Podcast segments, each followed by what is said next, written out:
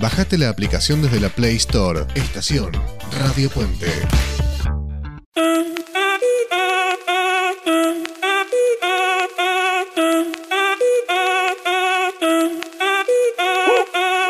Si el ritmo te lleva a mover la cabeza, ya empezamos como es. Mi música no discrimina a nadie, así que vamos a romper. Toda mi gente se mueve. Mira el ritmo como los tiene. Muy buenas tardes, bienvenidos a Eteretinos, el programa de radio para la comunidad latina en Italia y en Europa. Tenemos un hermoso programa para presentarles, tenemos entrevistas, tenemos columnas, tenemos muchísima música y aquí la tengo a ella a presentarla. Sabri, muy buenas tardes, ¿cómo estás? Hola Carlos, hola a todos, buen viernes, espero que hayan terminado bien esta semana y hayan disfrutado el comienzo de este final de semana largo. Eh, por aquí muy bien, con días muy, muy grises, lluviosos, eh, lloviznosos. Hay que prepararse, los que van a venir para Italia, para este invierno todo gris, porque bueno, después de unos días está bien, después de unos días te empieza a deprimir un poco si no tenés eh, otra, otra, otra motivación. Entonces, bueno, eh, eso, pero bueno, bien, bien. ¿Cómo te manejas con, con los chicos los días de lluvia? Bueno, nosotros tenemos el auto, que acá es en Italia, es súper necesario. Así vivas en una ciudad, en un, si vivís en un pueblo más aún, pero si vivís en una ciudad también es súper necesario el auto. Y bueno, no tenemos problema por eso, pero antes era todo un lío el tema de ir en bici a todos lados o pagar un taxi o molestar a alguien para que te lleve a algún lado que tengas que ir urgente o algún médico o algo así. Em, sí, es no es tan fácil movilizarse los días de lluvia si no tenés autos, al menos en esta ciudad en la que el transporte público no pasa seguido, no, no te lleva a todos lados, digamos, te deja cerca, pero capaz que tenés que caminar 6, 7 cuadras, no es muy cómodo manejarse en transporte público, entonces, bueno, se complica, pero eso depende de la ciudad en la que estés también. Eh, ustedes una cosa que dijeron a la hora de venir, querían mar, porque ustedes venían del mar y querían el mar. Uno cuando se acostumbra, uno piensa el mar en general cuando es cuando es vacaciones, pero vivir en el mar todo el año, ¿tiene algún atractivo especial cuando ustedes están feos o cuando no es un día de sol radiante? Bueno, te digo la verdad, eh, no es que salimos a caminar al mar en invierno.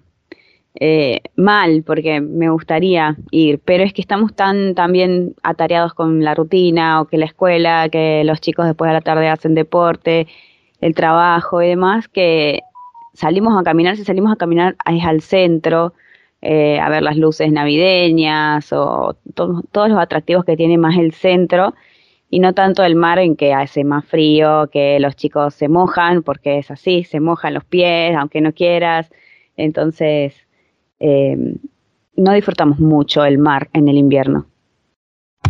Yo me acuerdo cuando alguna vez he ido a Brasil, que a mí me llamaba la atención la, la onda de la gente en Brasil. Siempre estaba contenta, con, ganas, con positivismo. Y uno pensaba, o en ese momento suponía, que tenía que ver con esta posibilidad de disfrutar del mar y de la zona, del lugar. ¿Cómo es la gente de Mar? ¿Que es también así, con buena onda, positiva, eh, siempre con una sonrisa? No, no, no, no se puede comparar la gente de acá con la gente de Brasil. Sí, la gente de Brasil es mucho más alegre y menos materialista y se conforma con mucho menos, con un par de hojotas y una bermuda ya son felices, un plato de feijón y ya está. Acá es distinto, acá son más de tener, eh, en vez de ser, em, sí, la gente no, no, es tan alegre. Eh, depende, hay, hay gente que por ahí que, que sí lo es, pero porque por elección de vida, porque hay mucha gente que se ha venido de Milán justamente escapando de, de la, del frenesí de la ciudad, y esa gente sí que vos la ves con otra predisposición para la vida. Pero la gente de acá, el, el marquechano, eh, en comparación con Brasil, bueno, no, no es, mm, no es, diría no es alegre, son alegres, pero no a ese extremo de Brasil. Mira, hablando de, Milán y de, y de, onda y de propuestas, vos sabés que el sábado pasado, eh, en realidad el jueves, viernes pasado, encontré una promoción que había por internet de una casa de zapatillas. Eh, que ofrecía la posibilidad de probar una nueva zapatilla muy, muy cara, de casi 200 euros, Y así fue el sábado. Y el sábado estaba exactamente como decís vos. Lluvia, frío, o sea, todo invitaba a quedarse, no a salir. Eh, tomé el tren, tomé el subte, fui caminando, pasé con el tram y llegué a un lugar que era como una especie de isla, que estaba todo el mundo con buena onda, con ganas. Eso hablamos de 9 de la mañana del sábado. Y llegué ahí, di mis zapatillas, me dieron unas zapatillas increíbles que no pesaban nada, eh, último modelo. Y era temprano, entonces había unas chicas que ofrecían una bebida en base de avena y nochola acá todo tiene nochola. Y, y unos panes integrales con una especie de, jarabe de nochola también riquísimo. Había dos propuestas para probar las zapatillas, no era caminar por ahí. Una era salir a hacer una, especie de maratón de 8 kilómetros, que uno veía a la gente que estaba súper preparada. Además, había gente que había venido desde Bolonia para, para este evento y lo hicieron con un campeón italiano de Ironman, un tipo increíble, con una altura atlética en las antípodas de, uno. Y después vino nuestro profe, el que nos iba a llevar a la caminata, pues dije, no voy a hacer locuras, no me voy a lastimar, no tiene sentido. Gente más normal, más tranquila, eh, más normal, bueno, menos atlética. Hicimos un poco de precalentamiento, salimos de allí y lo más interesante era que una de las chicas del equipo iba atrás con una mochila que estaba adaptada para un parlante. Y a medida que íbamos andando, había música. Pasamos por la galería de Victoria Emanuele, que aparte como estaba lloviendo estaba todo el mundo refugiado y estaba el, famoso árbol de Navidad para sacarse fotos, inclusive eran 10 de la mañana y estaba lleno de gente, nosotros pasando como locos, caminando rápido con, la música, fuimos al Duomo, nos sacamos una foto en el Duomo, tomamos vía Dante, fuimos hasta el Castillo Forsesco, íbamos parando cada tanto para que nos enseñaran a, capizar bien, a hacer caminatas, hacer distintos ejercicios, marcha más rápida, más lenta, Fuimos al castelo, fuimos al Parco Sempione, que había que estar esquivando los, los charcos que había entre eso y patinarse por las hojas, porque quedan muy lindas las hojas para, para sacar fotos, pero cuando llueve son como una gran pista de patinaje. Anduvimos por allí y después volvimos. Hicimos casi 5 kilómetros. Y cuando volvimos, me llamó la atención. Después seguía, había unas charlas sobre nutrición muy interesantes que no me iba a quedar y te, recibían con unos platos de ravioles con salsa, una mandarina, una botella de agua y si querías para terminar, pues toda una mesa repleta de pan dulce. Yo dejé mis zapatillas, que me llamó la atención que la persona que me las había dado sabía exactamente cuáles eran las mías, fue increíble. Me tomé una, una mandarina, una botellita de agua y a la salida, para, le fui a agradecer, me dio una bolsita con regalos. Realmente increíble, increíble, increíble. Ya sé, ustedes dirán, es una campaña de publicidad. De acuerdo, es publicidad. Pero qué linda forma de hacer publicidad. Qué ingeniosa. ¿Cuántas personas eran? Mirá, yo vi, éramos más de 100 personas. Ah, un montón. Eh, en realidad, en un momento vi cuando medio como que di vuelta la, la, cabeza para ver la gente que estaba haciendo gimnasia y eran un montón. Después inclusive aparecieron en Instagram fotos y nosotros que éramos los que íbamos, los que éramos menos, que era una caminata, habríamos sido 20, y vi una foto de nosotros, eran un montón, un montón, un montón, y es cierto, evidentemente la, gente uno lo conoce porque no está en ese rubro, pero la gente que hace training, que corren, que hace maratones, son como un submundo, eh, los ves recontra preparados, con zapatillas, precalentando, inclusive no se quedan quietos, van caminando aunque estén en un salón eh, bajo techo, muy, muy, muy lindo, y me encantó porque en un momento paramos y había junto al profesor una señora que también era de la, de la organización, eh, noruega la señora, eh, y le dice, eh, bueno, pero vos más rápido porque la genética, le dice, no, no, no, hasta los 20 años es la genética, después es todo trabajo tuyo. Es verdad, es verdad.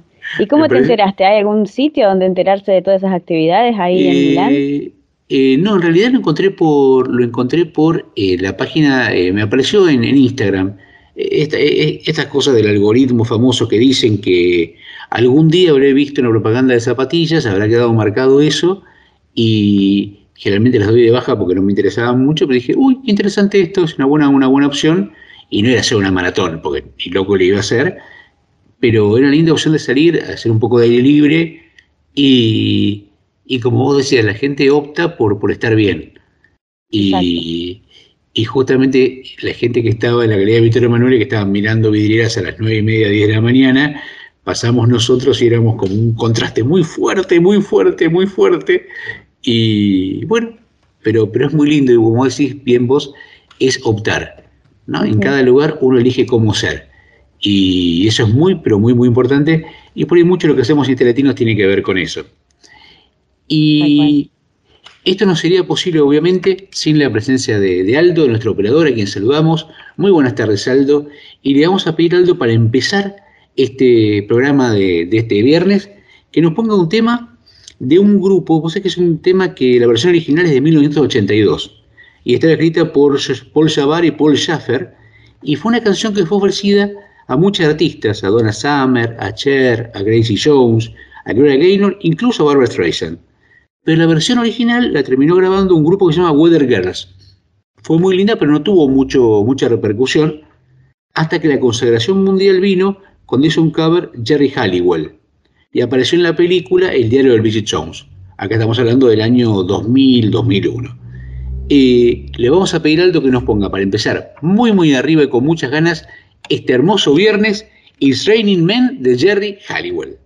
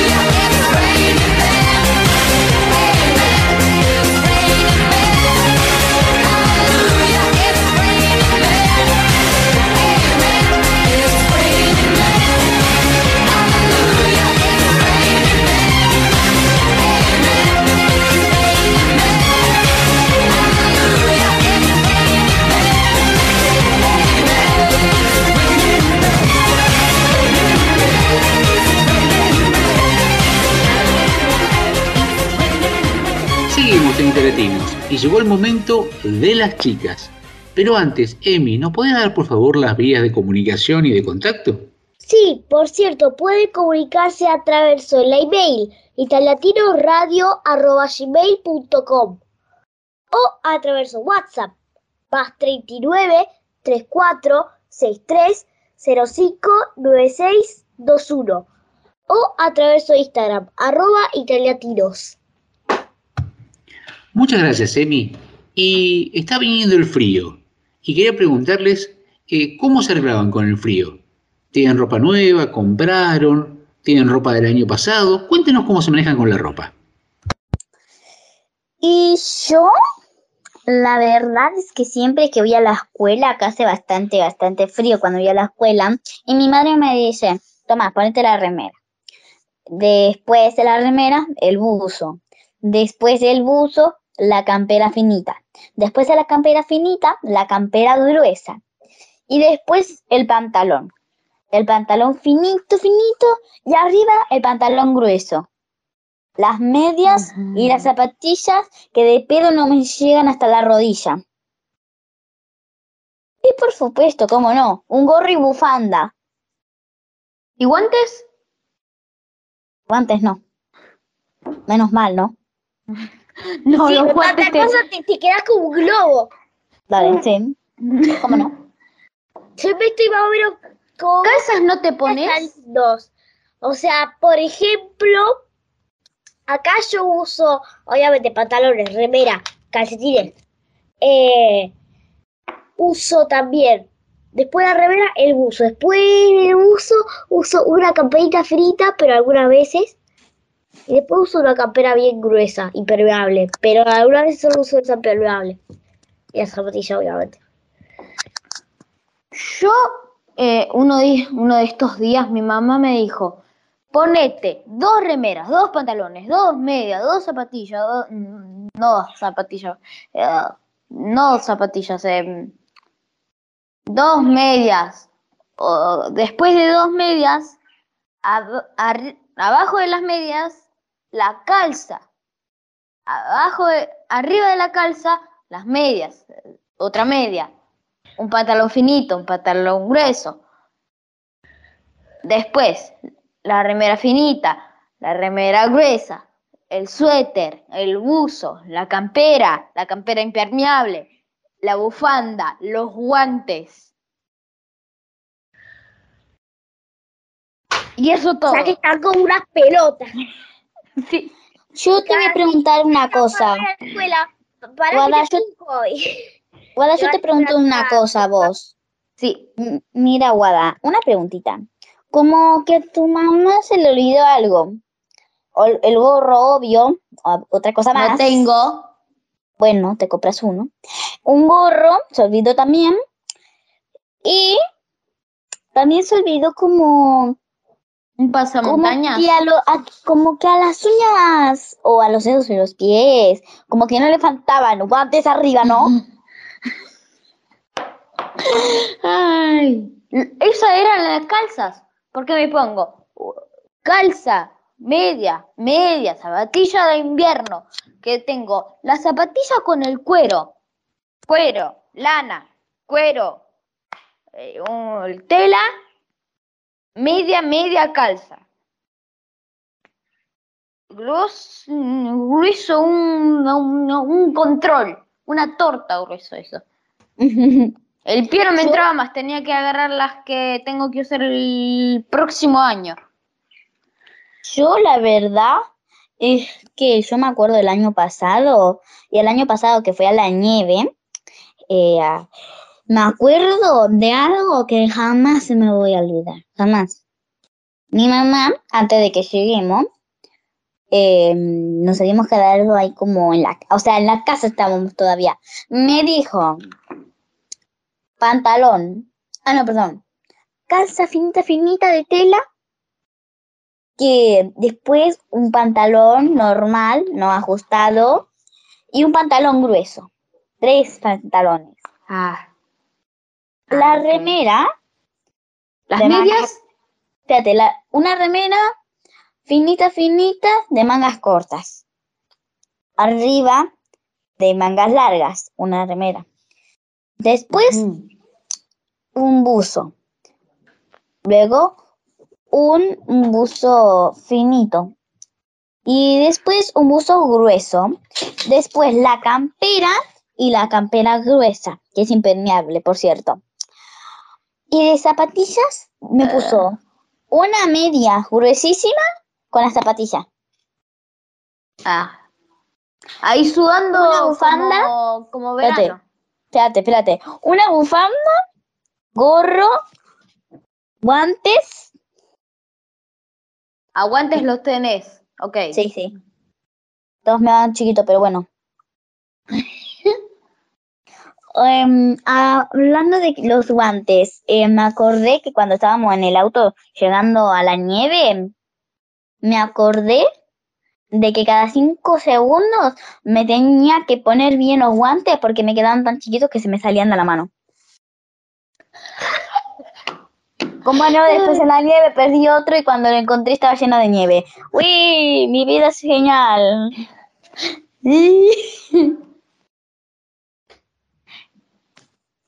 Y bueno, ¿a, a vos te pasó esto de que tu mamá te pide ponete esto, más esto, más esto, pon esto, con esto, con la capera arriba, con el buzo arriba, con el, con el suéter?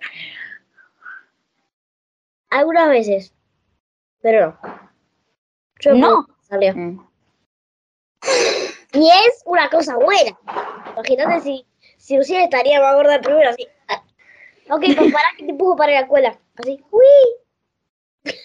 ¡Uy! Mm, Lo único que falta es que te pongan tantas camperas y tantos pantalones que te vayas rodando a la escuela, ¿no?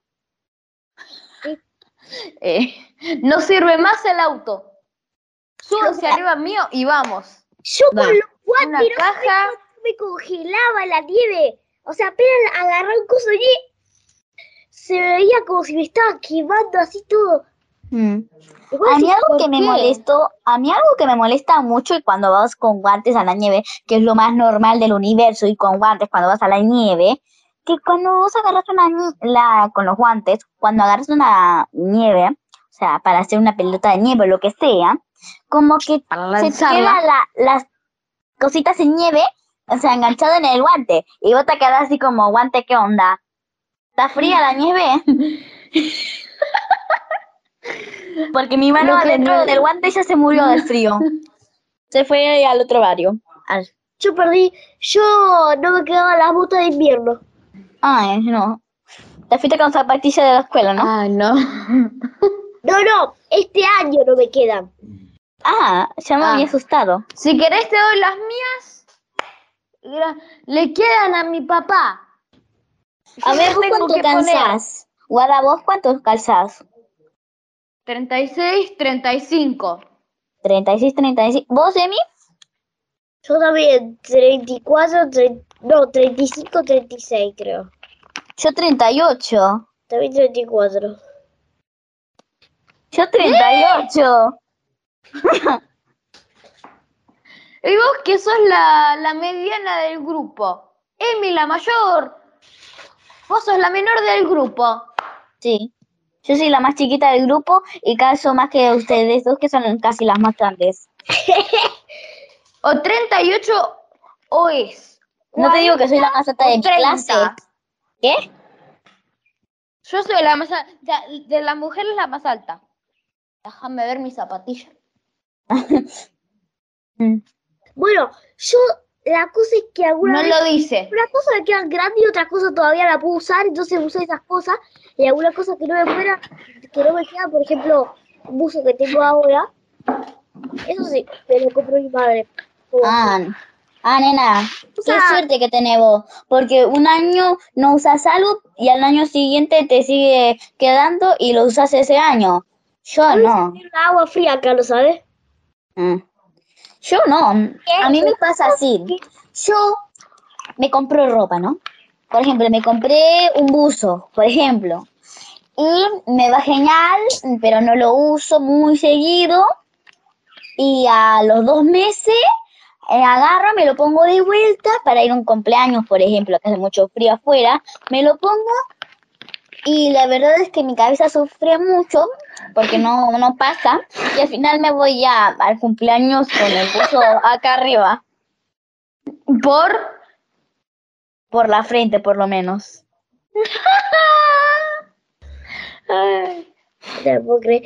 Acá yo tengo un capello que uso para tenis. un sombrero para. ¿Haces tenis? Sí. Mira vos. Y tipo, Yo no voy hago ningún glamour, deporte. voy glamour, fashion glamour.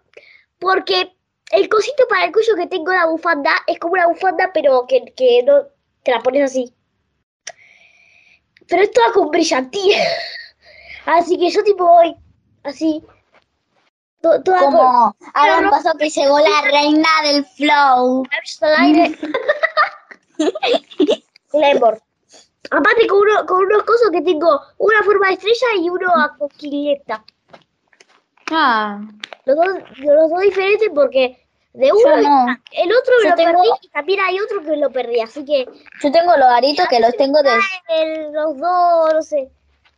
Yo toda la vida te veo los mismos ¿cuándo es aritos. que hace Y bueno, este me lo puse así porque ha- había combinación. ¿Cuándo es que haces tenis? Para saber. ¿Qué? ¿Cuándo es que haces tenis? Hoy viernes, No, el miércoles, el ayer hice lunes. O Ayer. sea, el miércoles. No. Suelte, suelte más información, suelte, suelte. Eh, sí. El eh, domingo lo haces. No, los martes y los jueves. Ah, los martes y los jueves. Ah, no, sí, mar... Y yo que decía que era miércoles, vier... viernes, hago? miércoles. Yo hago judo. Yo hago scout. Ah, mira vos. En scout, una vez nos pidieron que prácticamente nos teníamos que poner.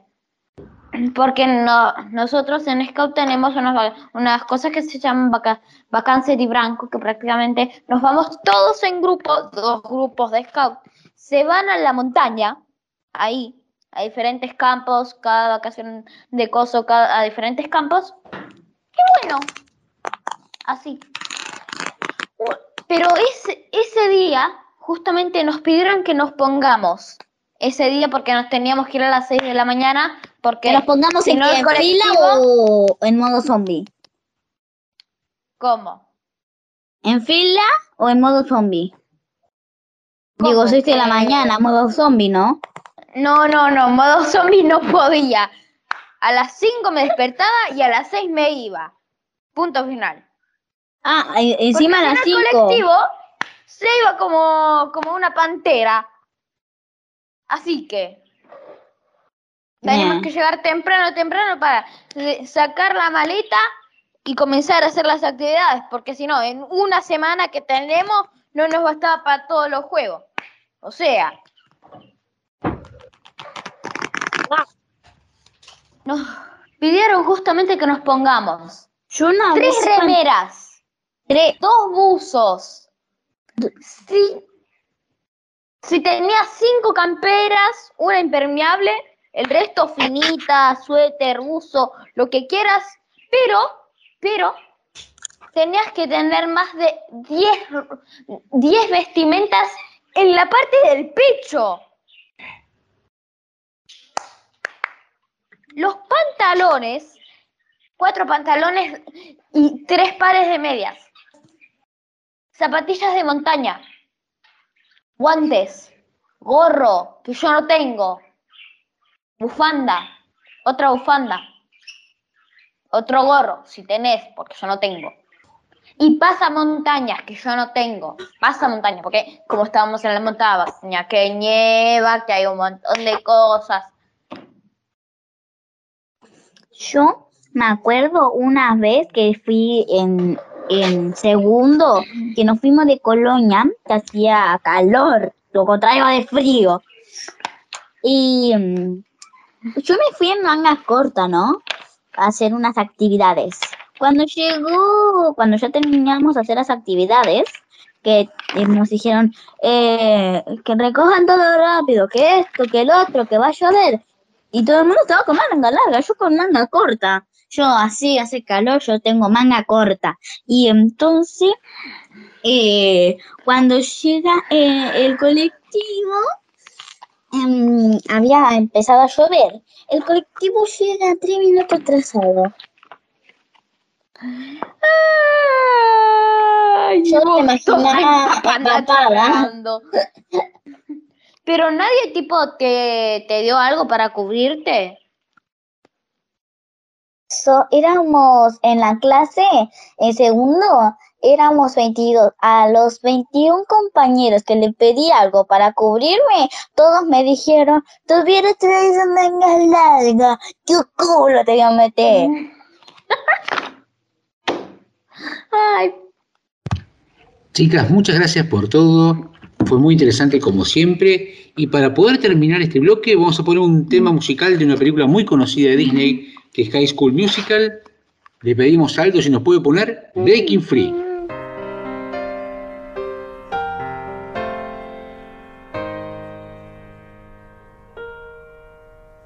We're soaring, flying. There's not a star in heaven that we can't reach. If we're trying, so we're breaking free. You know the world can see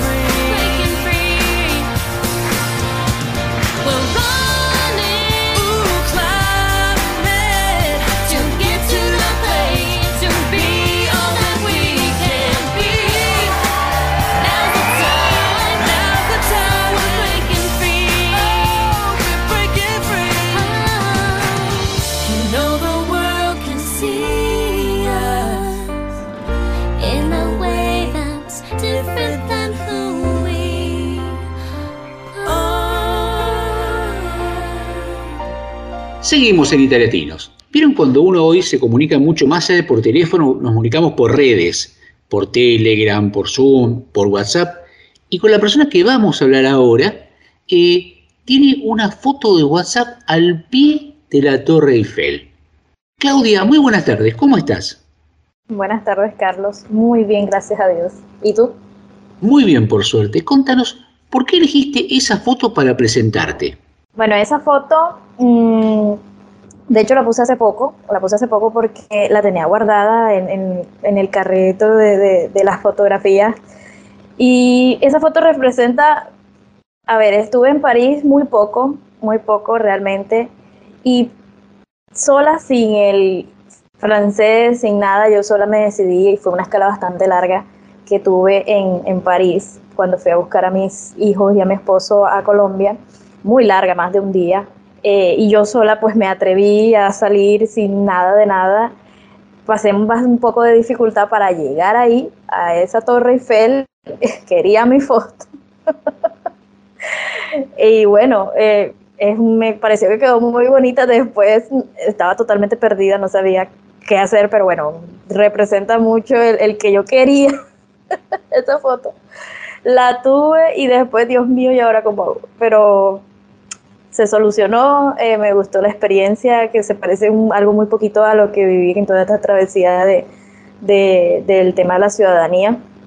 Eh, pero más allá, tengo, en, yo conservo aún el WhatsApp de, mi, de Colombia, de mi país, y en, la, en ese tengo pues la, la- la- el Duomo de Milano.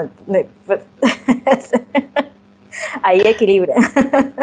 Ya vamos a llegar a Italia, pero me, me encantó que me dijiste. Llegaste a Charles de Gaulle, te tomaste un tren y te fuiste a- al medio de París.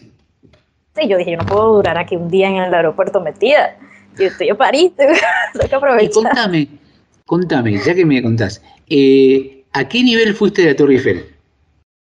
No, no, no, estuve Ahí nada más. cerca, alrededor, estuve en el Arco del Triunfo, eh, todo lo que había que ver, los jardines de, no recuerdo el nombre. Campo de Marte, Jardines de Luxemburgo, perfecto. El todo. museo, o sea, todo me lo caminé, fueron Sí. como, no sé, seis horas caminando, ¡Ay, qué lindo! Y contame, eh, pero feliz. as- así como en Italia la gastronomía es muy importante, también en París. ¿Tuviste oportunidad de comer algo especial en París? Bueno, realmente no, porque la escala sí fue muy cortica y estaba más visualizando el, el turistear, por decirlo así, entre comillas. Y ya cuando estaba por allá faltaban unas que cuatro horas para el vuelo, el vuelo. Y te puedes imaginar, yo no sabía dónde estaba, estaba a 40 minutos en tren, 50 minutos. Tenía que coger un metro, otro metro. Y, y yo no, yo no tenía hambre, yo tenía estrés por volver. Yo tenía que volver a ese aeropuerto como fuera. Y, y dentro del aeropuerto otro, otro mini tren, no sé. Y, y bueno, yo la verdad no prioricé comida francesa, pero es, lo que quería era eso, era eso o quedarme en el aeropuerto aburrida y, y, pues más cansada porque uno ahí todo el día sentado y viendo lo mismo, yo creo que no. Tiene uno que aventurearse y, y- y disfrutar el momento porque de ahí a que vuelva otra vez, quién sabe cuánto puede pasar. Ahora, la pregunta es, Colombia, París y ahora estás en Alessandría. ¿Cómo es esa vuelta?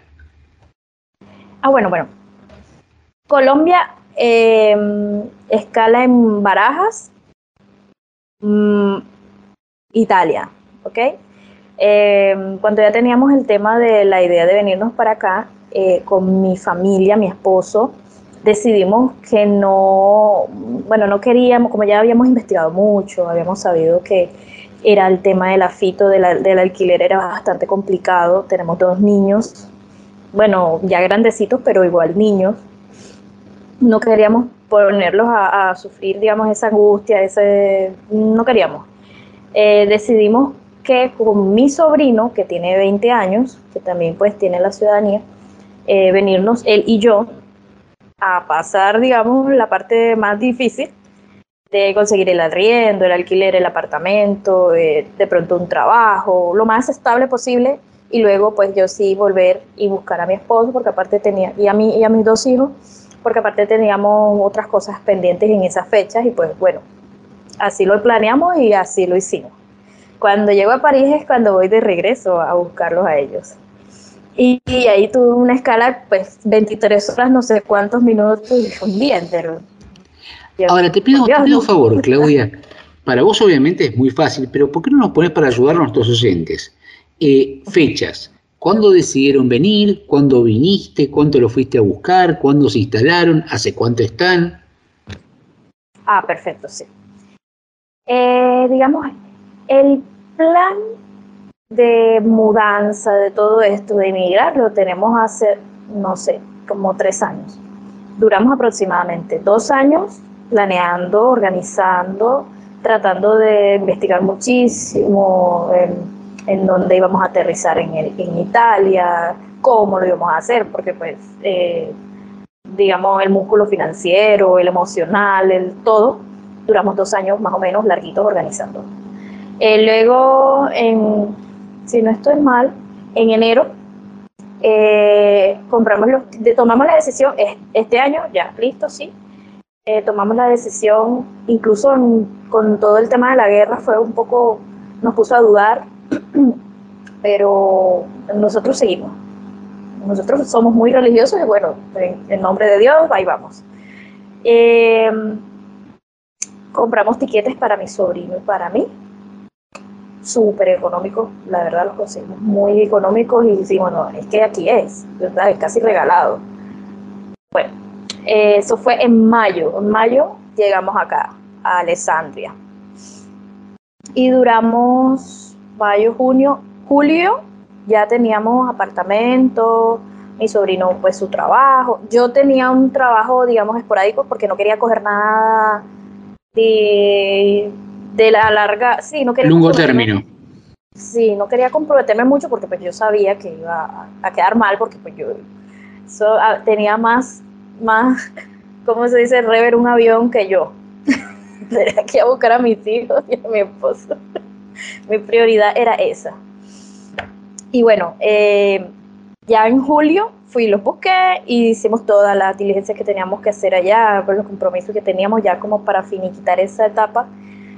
Y en agosto llegamos todos cuatro y nos juntamos los cinco aquí. Desde agosto sí estamos temas estudios, eh, terminando de acoplar, empleos y cuestiones, más documentos, porque tú sabes que todo es documento, documento, permisos, terceras, ay no. Entonces todo este tiempo hemos estado en ese, en ese, en este, en este tema.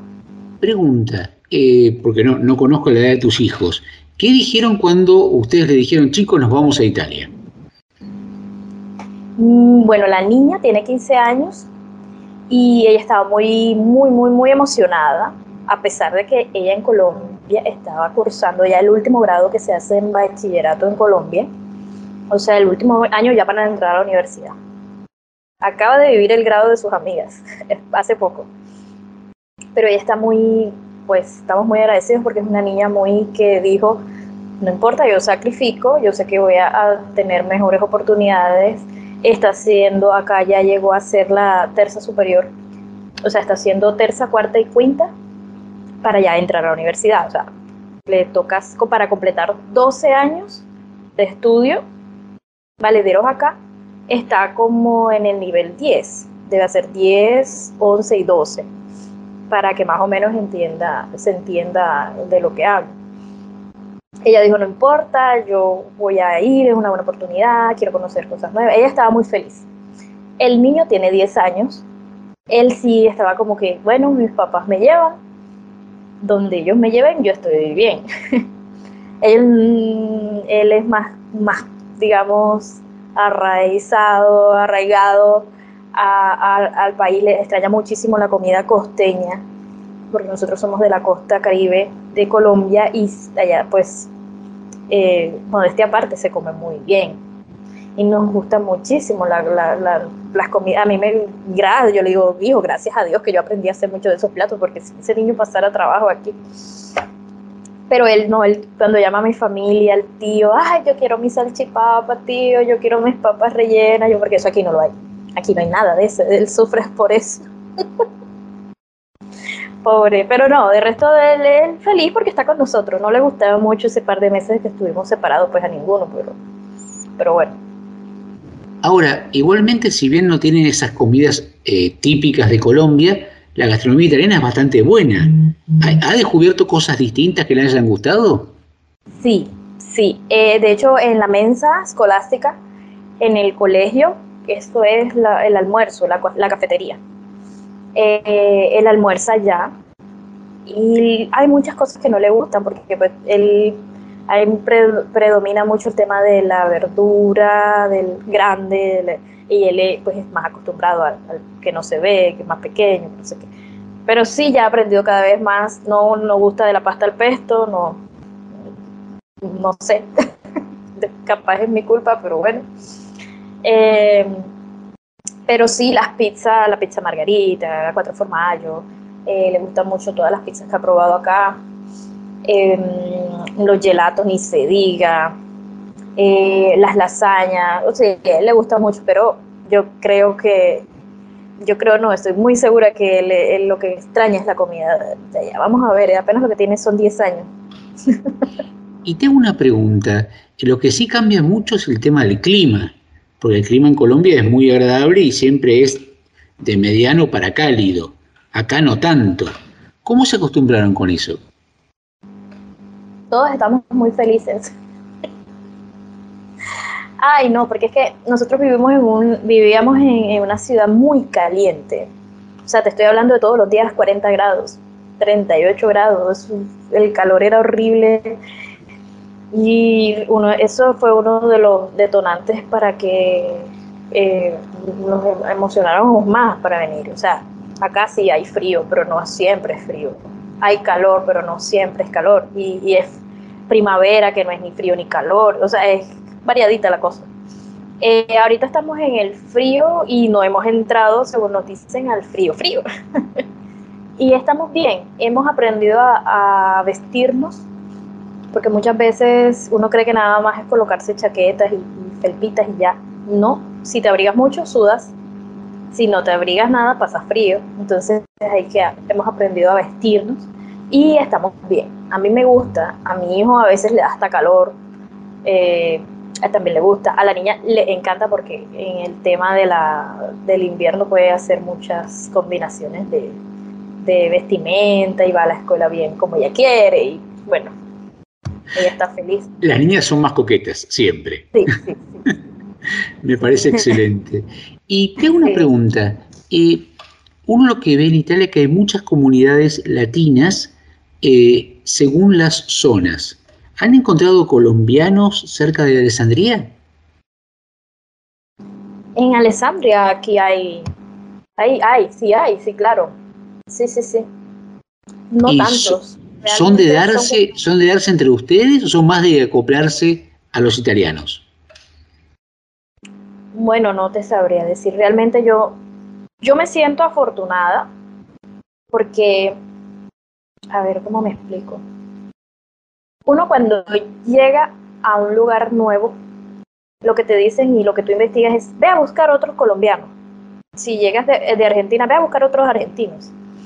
Y bueno, eso fue lo que nosotros hicimos.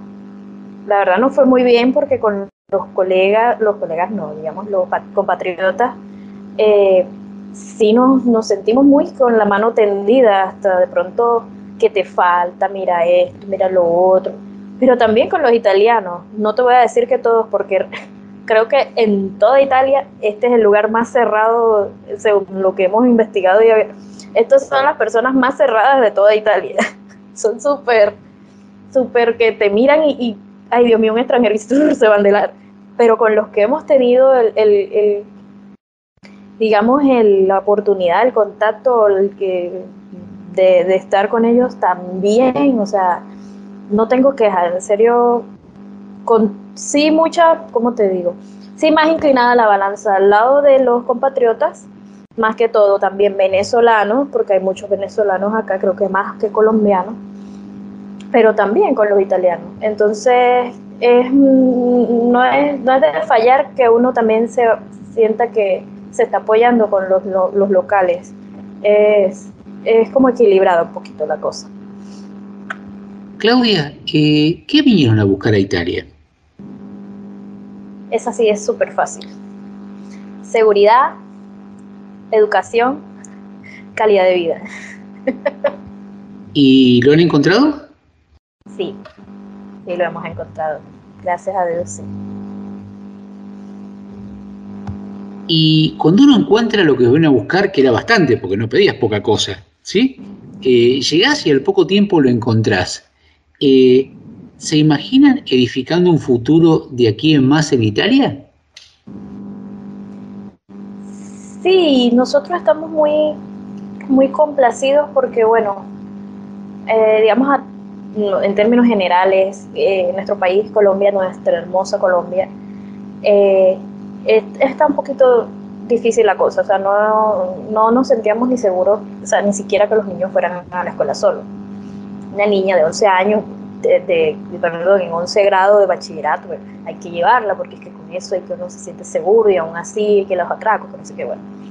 Llegar a Italia, aquí también hay, no te voy a- o sea, tú lo sabes, no es 100% seguro, pero la tasa es muchísimo más baja y uno está mucho, muchísimo, mucho más tranquilo.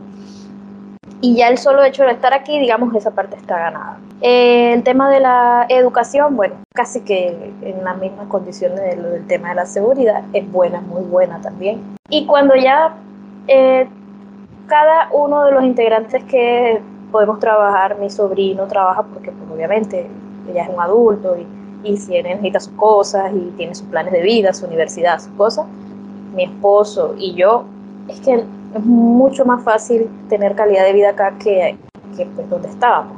Entonces, cuando ya tú encuentras eso, eh, sí hay planes de seguir aquí porque tú estás bien, o sea, ya tú te sientes bien y por lo pronto eh, estamos felices, ¿cierto? No sé cuánto podamos, podremos estar aquí y, y de pronto ya este confort no sea suficiente o, o- o no sé, pero por ahora estamos bastante plenos, muy agradecidos con Dios, con la vida, de que tanto esfuerzo y tanto sacrificio eh, para llegar acá y lograrlo, pues valió la pena.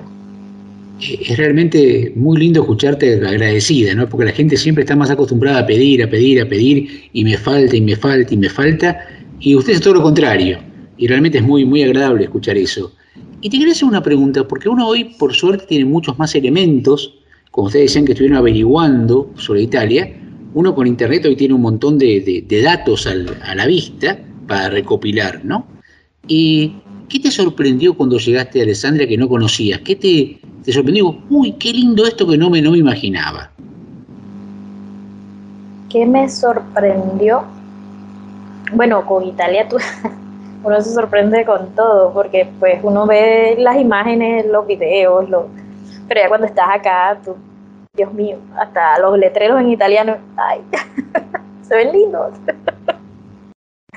Este, los paisajes. Los paisajes, nosotros llegamos en- saliendo de primavera, en- ay no, las rosas eran, yo sé que no lo van a ver, pero eran de este tamaño, tú lo sabes. Las rosas eran hermosas. eh, Enormes.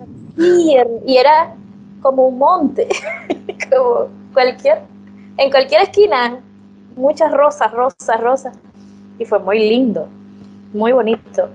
No sé, eh, ah, también me sorprendió mucho, a pesar de que ya lo había visto, cuando vas cruzando la calle y los carros te paran. O sea, y eh, pues en mi país yo estoy acostumbrada a darle el paso a los carros. Aquí te dan el paso a ti. Es muy chévere porque uno dice, ¿en serio quieres que yo pase? ¿Seguro que quieres que.? Y el carro, como que pasa, pasa. y uno, wow. Pero bueno, eso, eso me sorprendió mucho. Bueno, también me sorprendió mucho, no todo es color de rosa. Los tiempos, a pesar de que yo sabía de que, que, que podía pasar, que iba a ti, podía atinar a un, a un común y que fuera muy lento. Uy, carajo. Este comune, todo es así, tres meses, lo más chiquito, lo más, lo- el tiempo más corto, cuatro meses.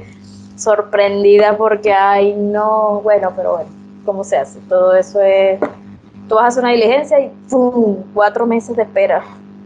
Santo Cristo. Pero bueno, Todo es piano, piano. piano. eh, eh, sí, esa es la de piano a piano.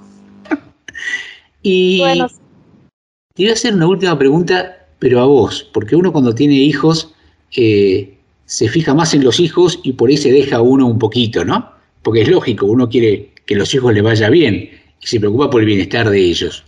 Eh, en este momentito nada más, te pido que te pienses y cómo te gustaría verte a vos, por vos y tu esposo, cómo les gustaría verlos de acá a, a un año. ¿Cómo se imaginan de acá a un año?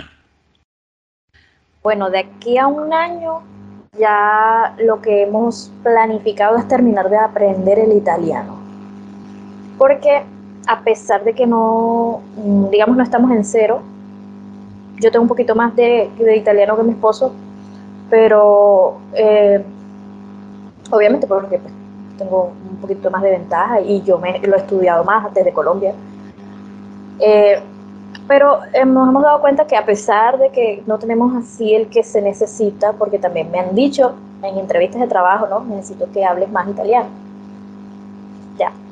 Entonces, siento que hay muchas puertas que todavía están muy están cerradas por eso. En todos los aspectos, hasta en cualquier, hasta para de pronto un voluntariado, que no te genera, digamos, no todo es dinero, pero vives la experiencia. Puede que esté cerrada la puerta porque no hablas el italiano que necesitas. Nosotros, digamos, nuestra prioridad es ahorita eh, aprenderlo, no tampoco queremos, digamos, estresarnos por aprenderlo, sino con, con, con suavidad, piano a piano, con, pero no dormido, porque también he visto gente latina que tiene 10 años aquí y no lo, lo hablo mejor yo. Entonces, tampoco queremos eso. De aquí a un año, tener un buen nivel, porque personalmente yo sí, a unos dos o tres años quiero seguir mi, mi- mi- mi carrera profesional y la quiero hacer en italiano. Quiero hacer mi maestría en italiano y yo sé que con el favor de Dios eh, se va a dar. Ya, pero más adelante, pero eso a mediano plazo. Bueno, un italiano te diría, invoca el lupo, ¿no? Que Invoca es como desearte suerte, invoca el lupo, ¿sí? Sí. Así que, bueno, me parece excelente, hermosa, hermosa propuesta. Ojalá antes del año y seguramente antes del año van a dominar el italiano mucho mejor.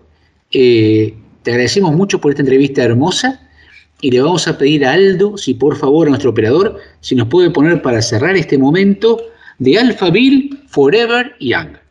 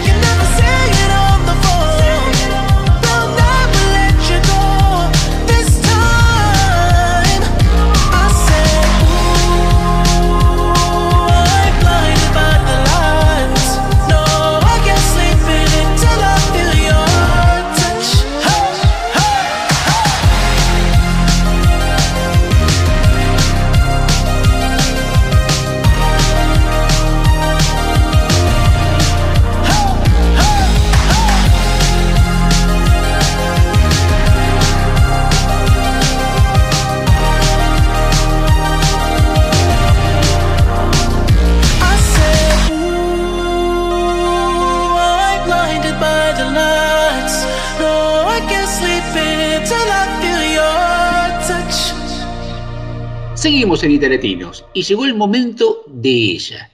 Promediando la mitad del programa, todos saben que llega ella y ya, ya están pegaditos, pegaditos, pegaditos a la compu para escucharla.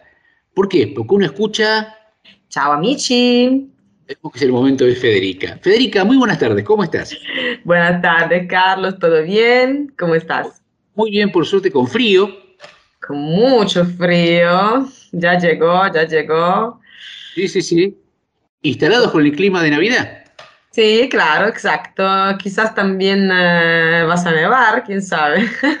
Y como están las cosas, lo único que queda es que nieve. Sí, sí, sí, sí, sí. Pero bueno, así es la temporada, entonces tenemos que aprovechar cada temporada por lo que nos puede ofrecer. Esta temporada en particular está rica de días festivos. Ayer celebramos la Inmaculada eh, y bueno, y ya se acerca la Navidad. Porque encima el 6 creo que en Milano es el Día del Empleado de Comercio o algo parecido. El 7 es Sant'Ambrogio. Sí, Eh, después el feriado de la Virgen. Inmaculada, exacto. Sí. Esta semana ah, hay un puente increíble. Todos los italianos, de hecho, están aprovechando para irse a- afuera, a hacer algún viaje, simplemente para descansar. Los mercadillos navideños, lo que les conté la vez pasada. Entonces, nada, estamos ya todos de fiesta. Y Navidad se acerca, así que bueno, ¿de qué vamos a hablar hoy? De los días festivos, por Me parece acertadísimo. En Italia, por supuesto, como en todos los países del mundo, existen fiestas, celebraciones propias de cada lugar. Así que los días festivos en Italia eh, pueden ser días no laborables eh, o también conmemoran fechas importantes de Italia como batallas victoriosas, tradiciones regionales, hechos históricos, eventos artísticos, sociales y políticos. Ahora te hago una pregunta previa.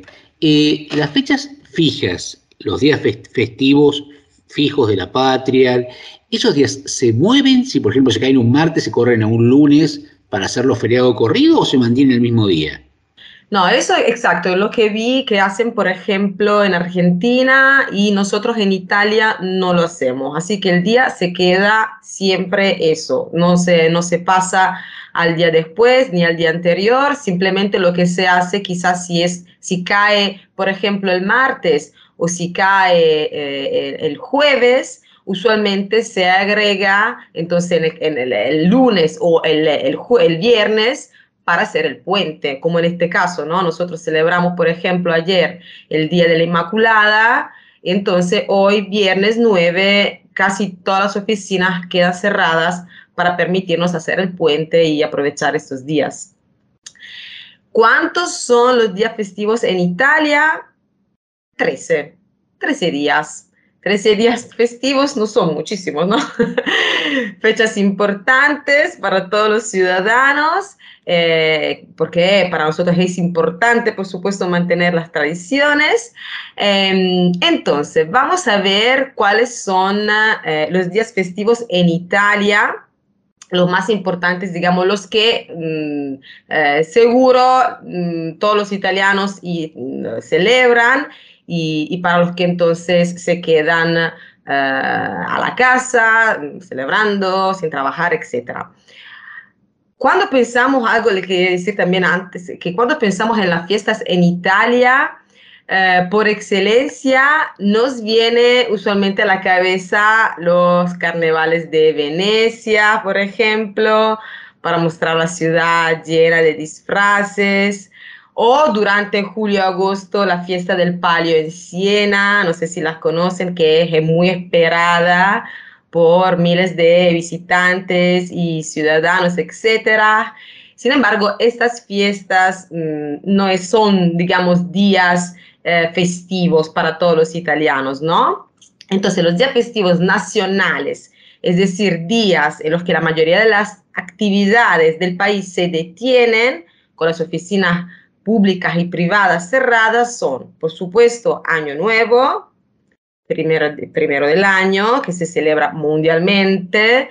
Eh, en Italia se llama la notte di Capodanno.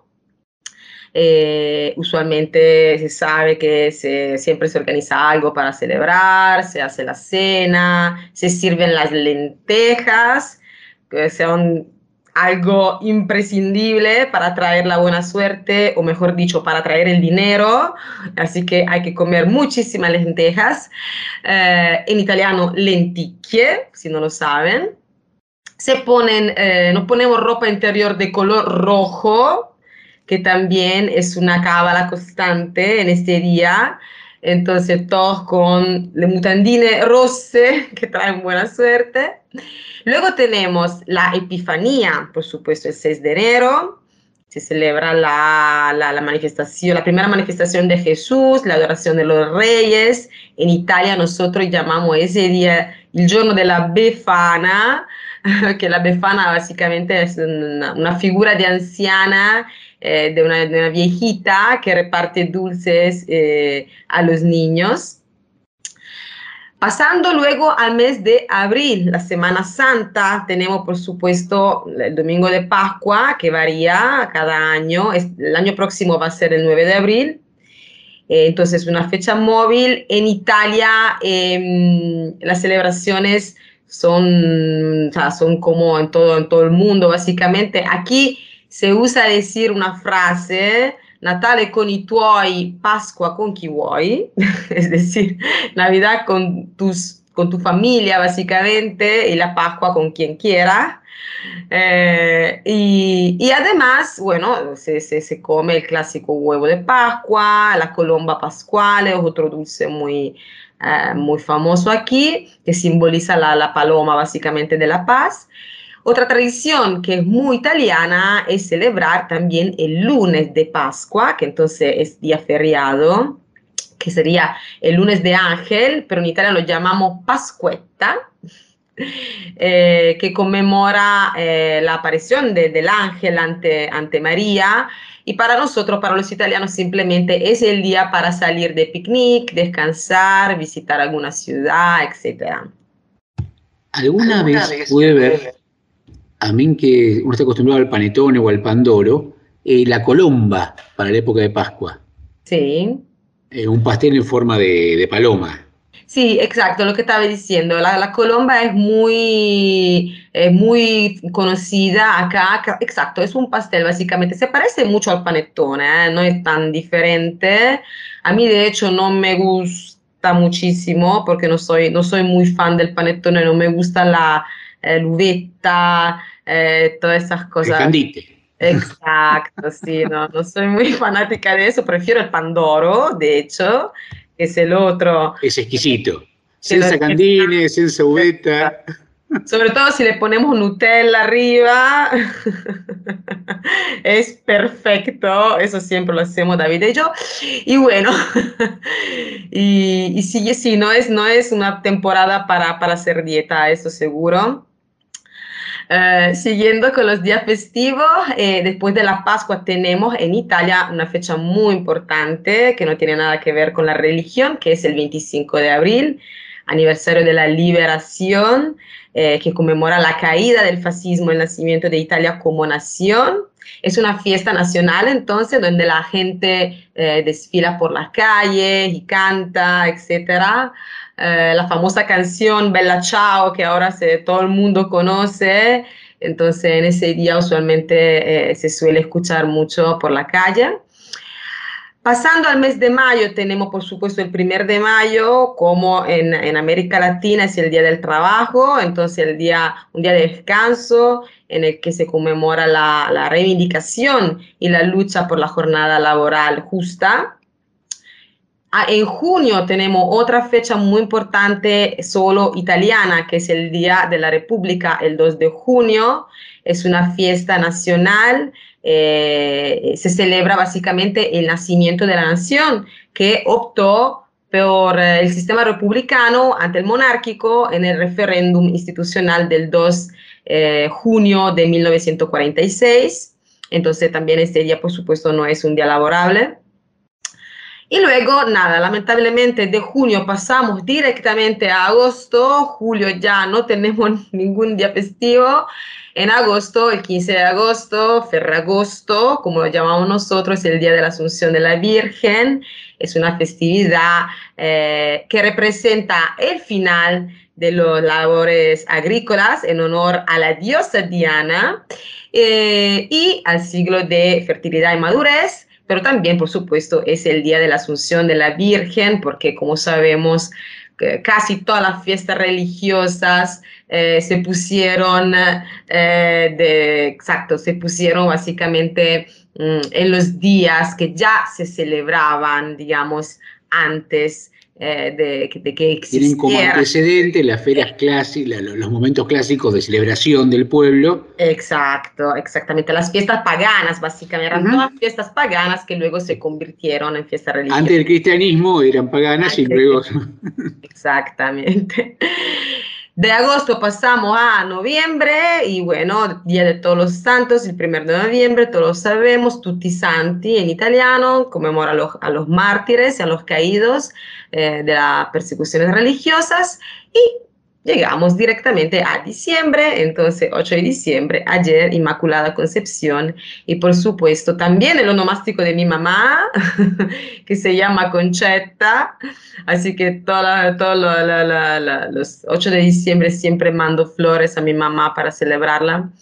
Y Navidad, ya estamos, 25 de diciembre, 25 de diciembre que pero nosotros por supuesto celebramos ya el, el, el 24 por la noche, la vigilia di Natale, con un tradicional cenone y una gran fiesta.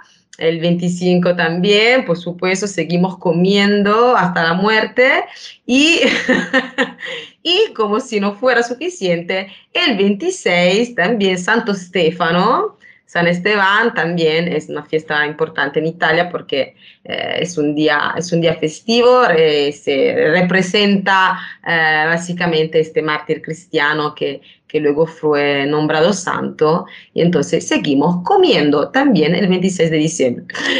Por supuesto también existen las fiestas patronales en Italia, como estaban diciendo en Milán, por ejemplo, Sant'Ambrogio es el 7 de diciembre.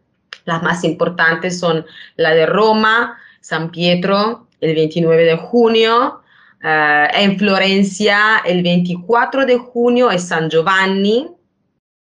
En Venecia, el 25 de abril es San Marco, así que ellos lamentablemente no tienen un día adicional porque ya el 25 de abril es fiesta nacional.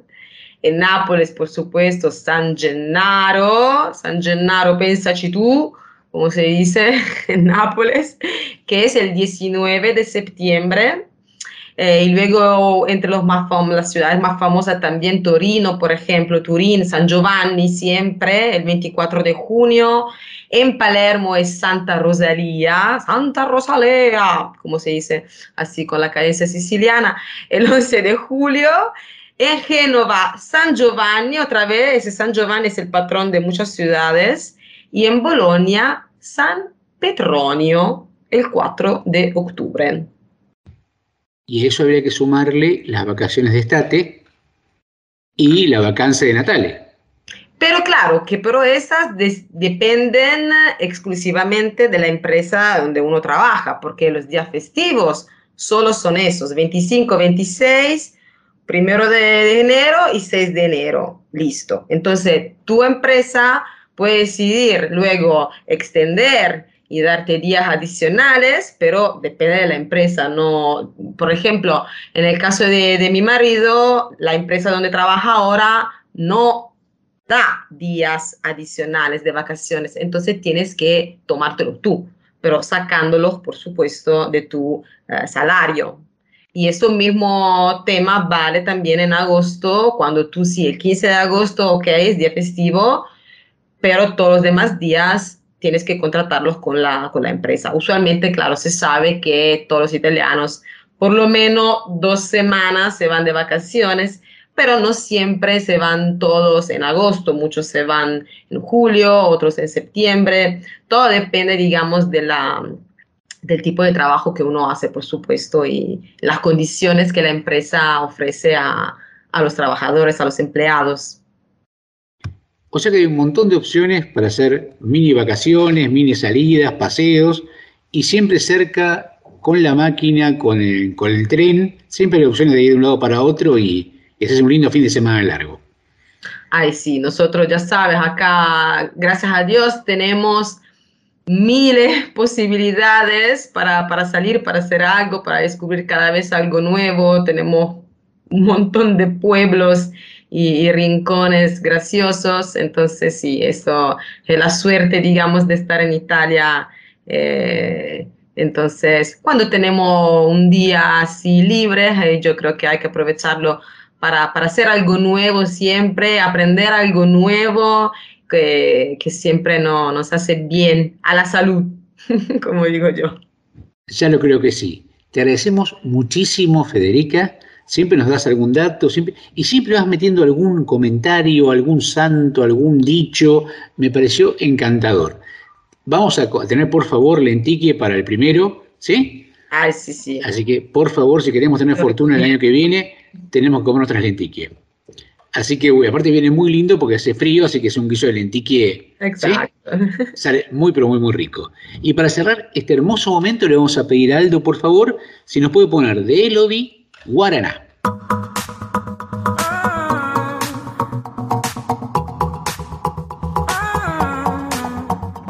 Disegnerò nel cielo quello che non vedi. Raccontami ogni cosa tranne i tuoi segreti. Te lo spacco quel telefono. oh. L'ho sempre odiato il tuo lavoro. Tiro sulle cuffiette in metropolitana. Sopravvissuti come gli iguana. Ci siamo fatti male, la vita è strana. Uno stallo alla messicana. Vengo verso di te, verso di te. Per capire le cose migliori che perso di te, perso di te. Dovremmo sfiorarci la pelle, sognare l'estate e le stelle. Prendiamoci tuttora che non ci resta più niente, non ci resta più niente. Vieni più vicino, lasciati guardare, che negli occhi tuoi non ci vedo me, non ci vedo il mare. Dimmi cosa vuoi da questi attimi eterni, vincere un Oscar un Grammy, cosa succederà? Lasciamo la città, tequila guaraná, guaraná,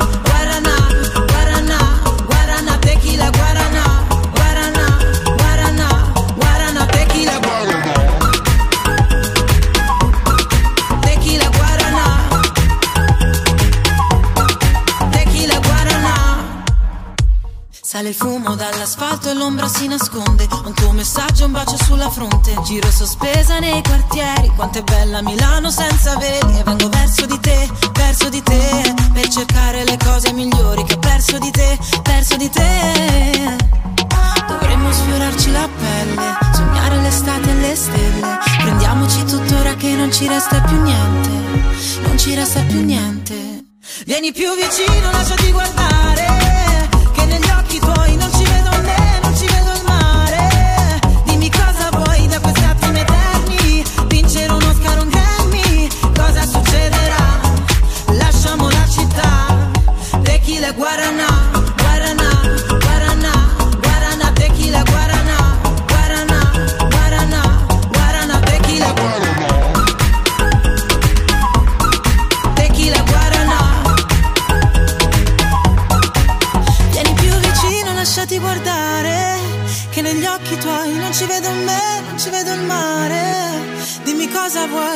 attimi eterni, vincere un Oscar un Grammy, cosa succederà?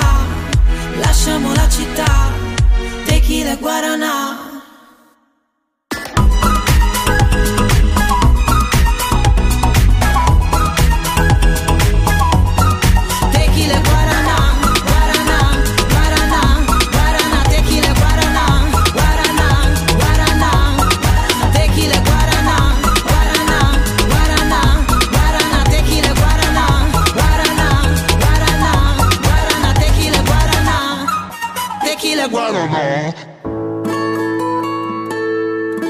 Emprender un nuevo desafío, dejar tu país y tu casa puede generar emociones y pensamientos que no te imaginabas. Haces un esfuerzo por mostrarte bien, pero internamente tenés dudas o miedo de haberte equivocado. ¿Te sentís mal o culposo por creer que te perdés eventos significativos por la distancia? ¿Te preocupa que tus hijos pierdan sus raíces o que no puedan adaptarse o ser incluidos en su nuevo colegio? ¿Alguna vez te sentiste así? Hoy podés contar con ayuda para acompañarte a construir una nueva forma de vida en tu nuevo lugar. Licenciada Verónica Vela Ustegui Goitía. Para contactarse desde cualquier lugar del mundo a través de WhatsApp más 549 11 54 56 20 58 más 549 11 54 56 20 58. Licenciada en Psicología, matrícula nacional 31788. Estar bien aunque estés lejos de casa. Here comes the sun. Here comes the sun. I say it's alright. Seguimos en Interlatinos. Sabri, por favor, ¿nos podría dar nuestras vías de contacto para aquellos que quieran poner en contacto con nosotros? Por supuesto, se pueden comunicar a nuestro Instagram, nos encuentran como arroba italiatinos. Pueden comunicarse con nuestro WhatsApp más 39 34 63 05 96 21. Y si no, a nuestro email italiatinosradio arroba gmail.com. Muchas gracias, Sabri. Hace ya varios, varios programas tuvimos el gusto de hablar con ella. Ella en ese momento estaba en Italia y hablamos del clima porque es una banderada de- del clima. Pero ahora sigue siendo banderada del clima, pero está en otro lugar completamente distinto y nos va a contar cómo llegó ahí. Florencia, muy buenas tardes, ¿cómo estás? Muy buenas tardes, muy bien. Gracias por la invitación nuevamente. ¿Qué tal ustedes? Muy bien, por suerte. Contanos, ¿en qué ciudad estás en este momento? Actualmente estoy en Lund, en, al sur de Suecia, muy cerquita de Copenhague, más o menos una hora en tren, como referencia. Pero vos estabas en Italia cuando hablamos contigo. Sí, eh, estaba en Italia terminando, si bien ya teníamos la ciudadanía, quería sacar algunos documentos, carta de identidad, tercera sanitaria, para que sea más fácil la postulación a- a- a- y mudarme de por sí a Suecia. Eh, facilita algunos trámites teniendo todo eso, así que bueno, como siendo ciudadanos europeos, lo digo porque hay mucha gente que no lo sabe, siendo ciudadanos europeos eh, en Suecia, Dinamarca, Noruega y Finlandia, la educación universitaria es gratuita, en el sentido de que quizás, o solo Dinamarca da una pequeña ayuda así nivel subsidio al estudiante, pero el resto de los países al menos no pagas lo que es la universidad, vas gratis. Eh, y eso no es solo, al menos en mi experiencia, no es solo ir a clases gratis, digamos, sino que también hay viajes este, como parte del estudio, eh, un montón de actividades que las universidades se encargan de hacer y un montón de servicios que están incluidos. Entonces, sí, básicamente eso. Así que por eso estoy acá. Excelente. Ahora decime, ¿cómo llegaste desde Italia a Lund? Eh, de Italia a Lund eh, hicimos una travesía con mi mamá, eh, una valija muy, muy pesada, dos chicas y dos mochilas. Nos tomamos siete, ocho trenes, ya ni me acuerdo cuántos fueron, de Vercelli, Milano, Milano, Suiza, Suiza, o sea, la frontera hasta, hasta Zúrich, Zúrich, Hamburgo en un nocturno que fue un un poco un sufrimiento porque era agosto, estaba repleto de gente, eh, muy incómodo. Eh, Hamburgo, Fredericia, o como se pronuncie, que es en Dinamarca. No, Flensburg en Alemania, después de Flensburg es Fredericia, Fredericia, Copenhague, Copenhague, Malmo. Estuve un mes y medio, un mes y días en Malmo, en la casa de unos argentinos que me hospedaron. Y recién a finales de septiembre eh, la residencia estaba disponible, así que ya me puedo mudar a donde estoy literalmente acá, ahora, en este momento. Así que sí. Ahora, seguramente esos argentinos vos ya los conocías de acá. Los conocíamos virtualmente, eran amigos, la mujer era amiga de mi mamá y sabíamos que vivía en Suecia, pero no sabíamos exactamente dónde. no habíamos retenido esa información en ningún momento porque yo siempre me interesó Suecia, pero los nombres de las ciudades, uno conoce Estocolmo y, quedas ahí en general. Eh, entonces yo cuando quedé en Lund, mi mamá le comentó y la mujer le dice, ah, pero eso es acá nomás en Malmo. Necesitas ayuda, necesitas algo y bueno, así se dio. Y la amistad es tal que no solo me tuvieron como una hija más, sino que ahora paso navidades con ellos, por ejemplo. Flor, yo te quería preguntar por la universidad. ¿Es por cupo? ¿Vos te tuviste que postular en algún lado o entra todo quien quiera estudiar?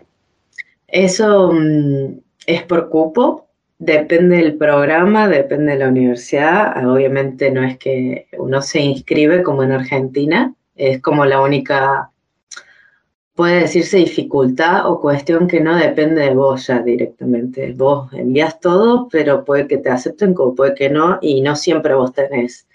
eh, no es porque vos no seas suficientemente bueno. Yo tengo un compañero que postuló dos veces y recién la tercera quedó al mismo programa, porque se tenía que dar así. O sea, y tienen las mismas cualificaciones casi que hace dos años, no ha cambiado mucho. Em, entonces eso no es un, no es una, o sea, es como para tener referencia que puede pasar. Em, en este caso yo postulé a tres universidades en Suecia, en las tres quedé en lista de espera. Entonces estuve dos meses hasta que me llegó la aceptación a esta. En este programa postulamos más de se- 600, 700 personas de todo el mundo y quedamos actualmente, somos 33 de más de 25 países, 33 de más de 25 países. Entonces es un grupo chico, pero muy diverso. Pero bueno, hay programas donde hay quizás 60 alumnos, hay programas donde hay 15 alumnos, o sea, Depende de la universidad y el tipo de programa, es la cantidad de cupo y en base al cupo también las posibilidades de quedar, por supuesto. Eh, yo sí tengo, para mi edad, digamos, tengo experiencia y me formé durante todo este tiempo para, porque sabía dónde quería ir, pero hay de todo. También es el valor que uno le aporta al programa. Ellos se fijan mucho en eso, en, lo que puedes traer vos a la mesa, digamos.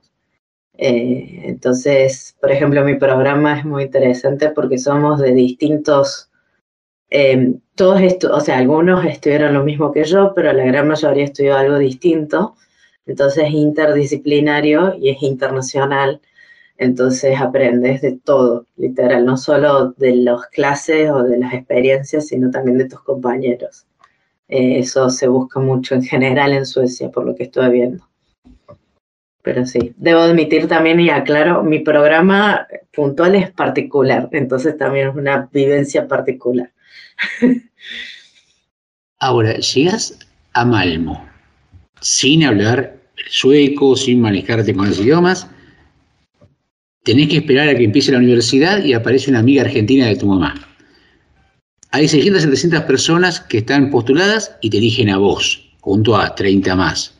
Eh, aparte de tu preparación, que desde ya está descontada, eh, ¿cómo esta fortuna que tenés, esta suerte, eh, ¿a qué se debe? ¿Cómo, cómo, cómo lo entendés todo eso? Eh, todavía no lo proceso, todavía estoy procesando. Eh, a veces se me pone la piel de gallina me emociono todavía. Realmente soy muy afortunada y soy muy afortunada de que el grupo de compañeros que me tocó realmente somos una familia. Es algo que yo no lo puedo explicar, nadie lo puede explicar.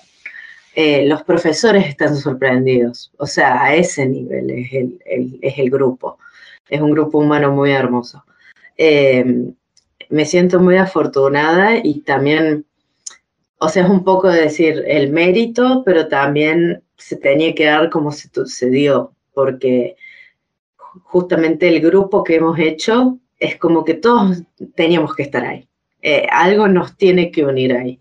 Eh, realmente se siente así, porque vamos ya casi cuatro o cinco meses de clases y todavía no hubo casi ningún roce, eh, que eso es raro con gente joven en los días de hoy. Hacemos, no sé, sesiones una vez por mes para hablar de nuestros problemas, de nuestra salud mental, de cómo nos sentimos. Eh, tenemos actividades todas las semanas tuvimos el, Día de Acción de Gracias, otro evento típico de India, una celebración típica de India. O sea, todas las semanas hay algo nuevo para hacer y, y estar acompañándonos entre todos en esta situación que, bueno, la mayoría está lejos de casa, entonces estamos todos en la misma, en el mismo barco, digamos. Así que sí, y, y al haber sido seleccionada, como digo, un poco será mérito, pero también creo que en este caso al menos son muy estratégicos en cómo seleccionan a la gente para ver qué pueden traer desde sus países y sus experiencias previas en general. Eh, pero sí. Ahora se me ocurre que más allá de decir, bueno, todos ustedes son un grupo, ¿no? Del 1 al 30. Eh, todos tendrán, por ejemplo, un idioma común en el cual hablan, que uno supone El en inglés. principio que es el inglés. Perfecto. Eh, ahora, más allá del conocimiento técnico que todos deben tener, deben ser muy, muy capacitados en lo que, sus conocimientos. Hay que tener un montón de habilidades, como se conocen ahora, blandas, para poder estar y para poder armonizar. Porque evidentemente hay que decidir estrategias, priorizar alguna cosa sobre la otra, hay que armar un, un plan de trabajo. Y para todo eso hay que tener flexibilidad que no tenemos todos hoy. Aparte, cada uno vive de una cultura distinta que, que debe tener formas de entender las cosas que son diversas. Sí. Sí, ahí es, o sea, se, sigue notando y se sigue viendo, pero lo vemos más como algo enriquecedor, al menos desde el principio. Es como que estamos todos con el mismo, la misma forma de pensar de alguna forma. Eh, o sea, no exactamente igual, pero vemos la forma de, perdón, me salen las palabras en inglés, de acercarnos o de enfrentar la- las situaciones. Porque todos veníamos sin saber qué esperar exactamente.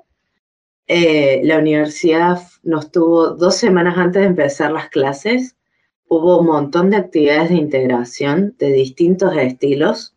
O sea, algunas actividades que uno ya conoce, de, no sé, el típico déjate caer y que te agarre tu compañero, hasta, eh, no sé, un montón de cosas. También hicieron un viaje a una reserva natural donde ahí yo fue una gran sorpresa, no pagué nada, o sea, nos llevaron a todos y nos en un viaje. Es un detalle menor, pero digamos, a veces uno se preocupa por todas las cuestiones económicas y, acá realmente ayudan para que todos tengamos la misma posibilidad dentro de todo. Eh, nos llevaron a un viaje, entonces ahí el viaje estuvo lleno de actividades y de momentos que hasta ni vos te das cuenta que era un ejercicio de integración. Te das cuenta después quizás. Em, entonces creo que eso ayudó mucho para que nos, nos empecemos a soltar porque sí, los primeros días eh, uno viene hablando en su propio idioma, o en mi caso hablaba mitad español, mitad italiano, y empezar a hablar inglés 24 horas no fue fácil. O sea, para nadie fue fácil, solo para los nativos de inglés. Entonces, el resto eh, éramos muy flexibles y muy pacientes, eso sí, entre todos. Em, seguimos siendo en el sentido de cuando alguien no le sale las palabras o cuando no te, eh, no te expresas correctamente. Eh, también a veces si alguien dice algo que puede ser ofensivo, el otro en vez de ofenderse pregunta, ¿a qué te referís? Y entonces ahí entendés que no fue algo ofensivo, sino que fue una forma de expresarse en su país o fue una mala traducción. O sea, esas cosas obviamente pasan. Y no digo que no, que somos todos, o sea, no somos perfectos, por supuesto. Pero es como que logramos conectar y empezar a, a llevarnos, eh, a entendernos y, aceptar las diferencias del otro. eh, y, y aprender de esa cultura, porque sí, tenemos de China, de Indonesia, de Islandia, del Perú, de México, o sea, es realmente muy diverso, entonces eh, hay diferencias culturales, 100%. Vos recién nos decías que estás muy enfrascada en la parte académica y, y está perfecto porque vas para eso. Pero evidentemente Argentina, Italia, Suecia, ¿qué costumbres así que te han llamado la atención has adoptado de la vida de sueca que, que te... Opa, que esto no me lo esperaba. Cenar más temprano, e irme a dormir más temprano, creo que es la mayor. sobre todo ahora en invierno porque oscurece a eso de las 4, 3 y algo de la tarde. Entonces uno ya empieza, no, al principio me costó más porque yo a las 4 decía ya tengo que irme a dormir y obviamente no, ahora me acostumbré mejor y en vez de cenar a las 10, 9 como normalmente cenó como a las 7, 8, o sea, no es el horario sueco, pero es más parecido.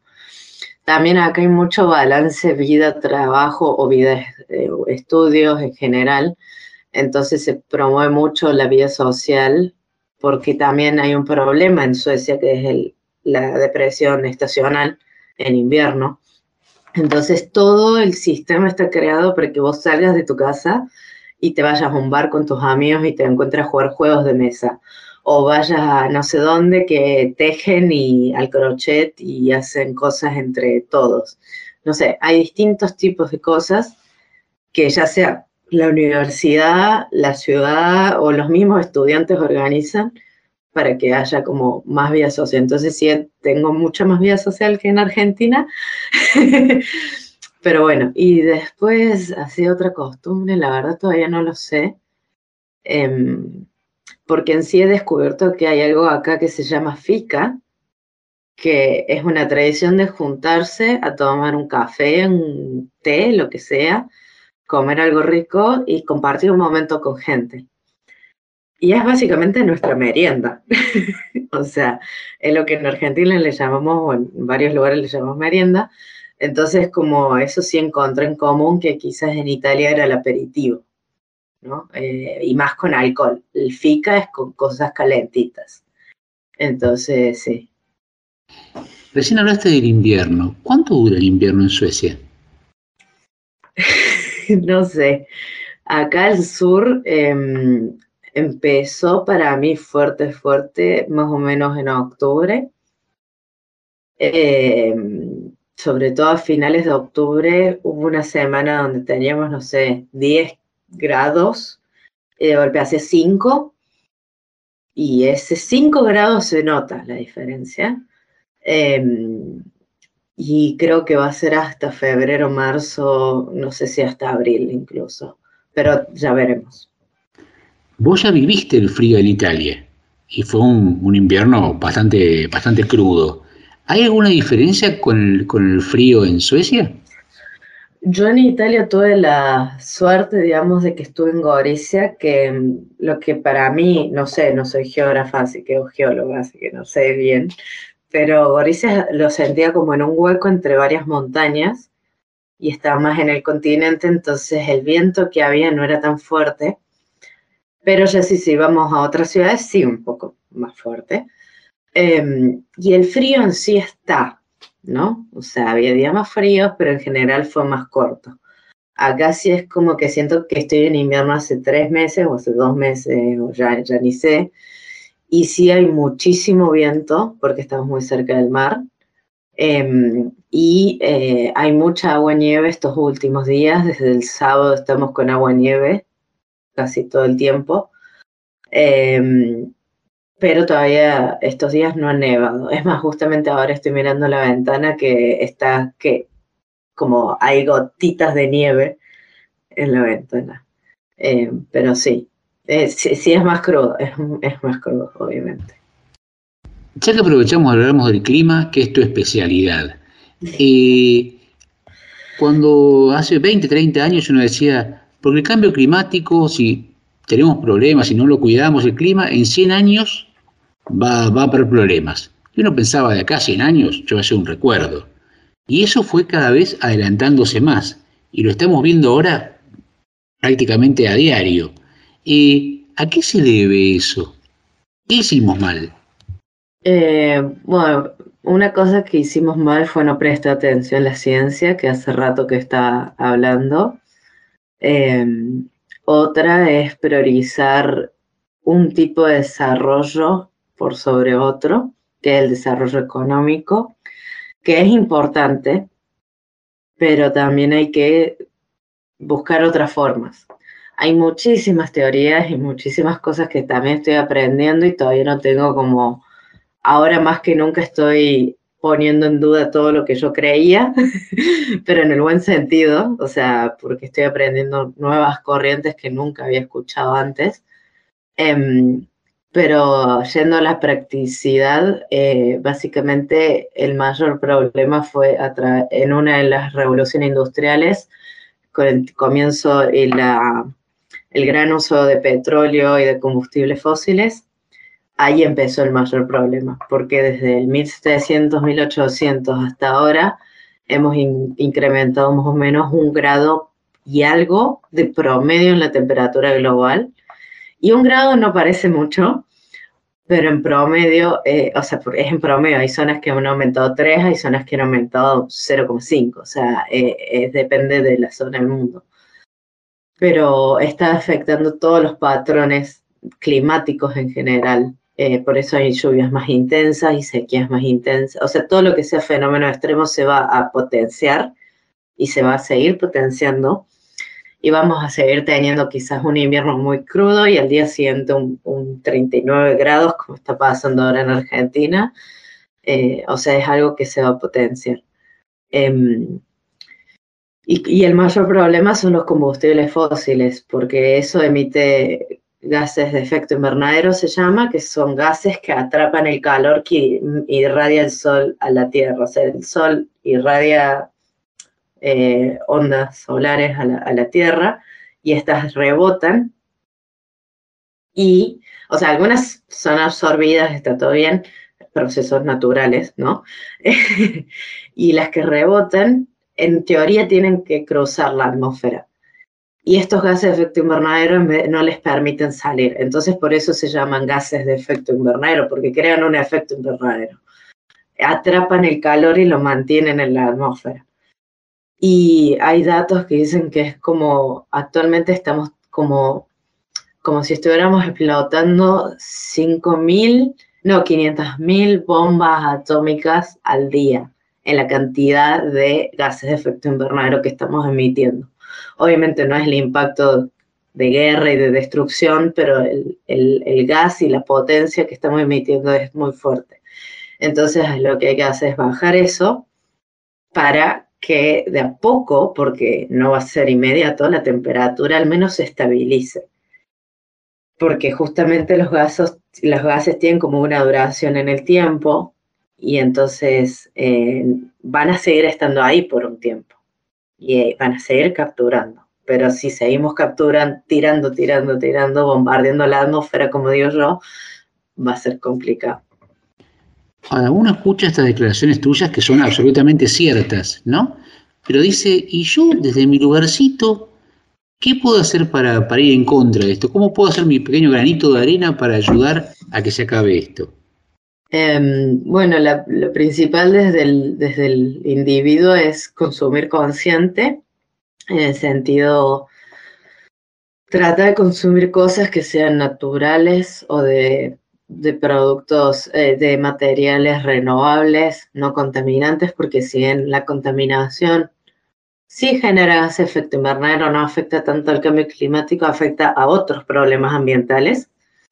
Entonces es muy importante reducir nuestra contaminación, pero también en el consumo, porque si nosotros consumimos un montón de electricidad, normalmente no tenemos control de dónde viene la electricidad. Entonces no podemos, la mayoría de las casas no podemos decir si es renovable o no renovable. Y el 99% es no renovable, entonces eh, reducir consumo de electricidad de- puede ser desde lo más mínimo de decir, no tengo cargando el celular, ¿para qué dejo enchufado el cargador? No solo que es peligroso, sino que eh, genera un consumo silencioso, se le dice. Eh, también algo que no es muy popularmente aceptado, pero es una realidad, hay que reducir, no digo eliminar, reducir por el tema de cómo está el sistema agropecuario, que ese es otro tema, eh, consumo de, carnes, pero porque la vaca lamentablemente es una de las causantes de este problema. O sea, eh, pobrecita, el sistema la ha hecho provocar esto, pero la, la vaca en sí es buena, el problema es el sistema, como digo yo. Entonces se recomienda reducir el consumo, no se dice eliminar, reducir. Em, y también en sí, yo, qué sé yo, tratar de los plásticos, no solo por la contaminación, sino el plástico viene del petróleo. Necesitamos petróleo. Caminar, andar en bici si se animan, si no son como yo, que les da miedo. Transporte público, eh, siempre que sea posible, eh, o si se anda en auto, trate de que sean varias personas, así es menor el impacto por cada uno. Em, bueno, o sea, hay que de a poco ir cambiando los estilos de vida y nos va a poner incómodos. Eh, es algo que hay que aceptar. Eh, hay- eso de por- hay que descartar. Lamentablemente hay cosas que vamos a estar incómodos, pero eso no significa retroceder en el tiempo, de igual manera. Flor, en un tiempo se habla en Italia que van a eliminar eh, todo lo que sea gas y vas a pasar a ser todo eléctrico. ¿Eso afecta en alguna medida el cambio climático? ¿Es bueno o no? Y depende de dónde viene la electricidad. si la electricidad viene de fuentes renovables, bueno, ahí entramos con otro tema, las baterías, las baterías de litio. El litio no es tanto un problema de gas efecto invernadero, pero sí de derechos humanos, de explotación, de recursos. O sea, hay mucho trasfondo ahí. Entonces ahí estamos en, justamente es algo que, una de las razones por las cuales estoy como cuestionando algunas cosas, pero en- como digo siempre, en el buen sentido, desde el punto crítico, y algo que he aprendido, hay que aprender que siempre va a haber un- una pérdida. Porque lamentablemente las cuestiones ambientales es muy difícil que salgamos ganando literalmente todos y que el planeta también salga ganando al 100%. Eh, siempre hay que encontrar el balance en todo. Por eso digo, a veces eh, es el balance también uno mismo en, en el consumo, ¿no? O sea, pensar antes de consumir si me hace falta, si lo voy a usar, porque eso en definitiva gener- eh, tuvo que extraerse recursos, petróleo, lo que sea, se extrajeron recursos para eso. Y la tierra es finita, no es infinita. Entonces también va por ese lado. O sea, pero en temas de reducir emisiones, lo más importante es el transporte, la electricidad. Y como digo, sí es bueno tener un acto eléctrico, por ejemplo, pero si viene el petróleo, estamos más o menos en la misma. Entonces también, pero bueno, hay veces que eso ya excede de nosotros, pero como ciudadanos siempre tenemos el derecho de levantar la voz y de votar. Antes que nada, muchísimas gracias por esta hermosa charla. Pero nos gusta siempre terminar la charla soñando un poco. Y realmente con toda la suerte que te ha ido acompañando vos al lado de tu preparación, eh, te queríamos preguntar, si te dieran la varita mágica y te dijeran, a ver, de acá a cinco años, ¿cómo te gustaría verte a vos? ¿En qué lugar? ¿En qué país? ¿En qué posición? No sé, por ahí tenés intención de formar familia o no. Bueno, pero ¿cómo te imaginarías de acá a cinco años? Eh, es una pregunta que me cuesta siempre decir, o sea, tengo unas ideas, pero también estoy en un momento de probar muchas cosas, entonces, o sea, en términos laborales, académicos y demás. Eh, y entonces, o sea, norma- me veo en lo posible por esta zona, como cada vez que me preguntan, ¿te gusta Suecia? ¿Te quedas en Suecia? Le digo sí, pero Copenhague también tiene muchas oportunidades, entonces estoy ahí. ¿Cuál? Pero puede ser otro país, estoy abierta. Eh, me gusta mucho Naciones Unidas porque tiene muchas cosas negativas, pero también tiene cosas muy positivas. Entonces me gustaría mucho trabajar en algo de, o de política de cambio climático en ONU o en proyectos de impacto que tiene ONU. Entonces sí, por ese lado. ¿En Viena o en Nueva York? Eh, ONU tiene eh, sede acá en Copenhague, tiene sede en Bonn, en muchos lugares de Europa, entonces es, puede ser varias ciudades del mundo, sí. Veremos. En las, de, las más importantes en los temas que me gustan es Copenhague y, y Bonn en Alemania. ¿Y vos? Vos persona, ¿cómo te gustaría? Persona, eh, no sé. Eh, a mí yo soy muy dependiente, o sea, me, me- pues, el- como que lo académico y lo laboral ocupa mucho lugar en mi vida porque me gusta y me apasiona. Entonces espero estar haciendo lo que me gusta y si estoy con amigos, pareja, lo que sea al lado, ya para mí es suficiente. O sea, en este momento, por ejemplo, tengo un grupo de 32 personas que me acompaña y ah, físicamente acá, más un montón en todo el mundo, entonces, ¿qué más puedo pedir? ¿Qué es lo más rico que encontraste en, en Suecia? Todavía no probé la comida sueca porque son las albóndigas con puré, entonces todavía no las he probado. Se- esa es como la comida más típica.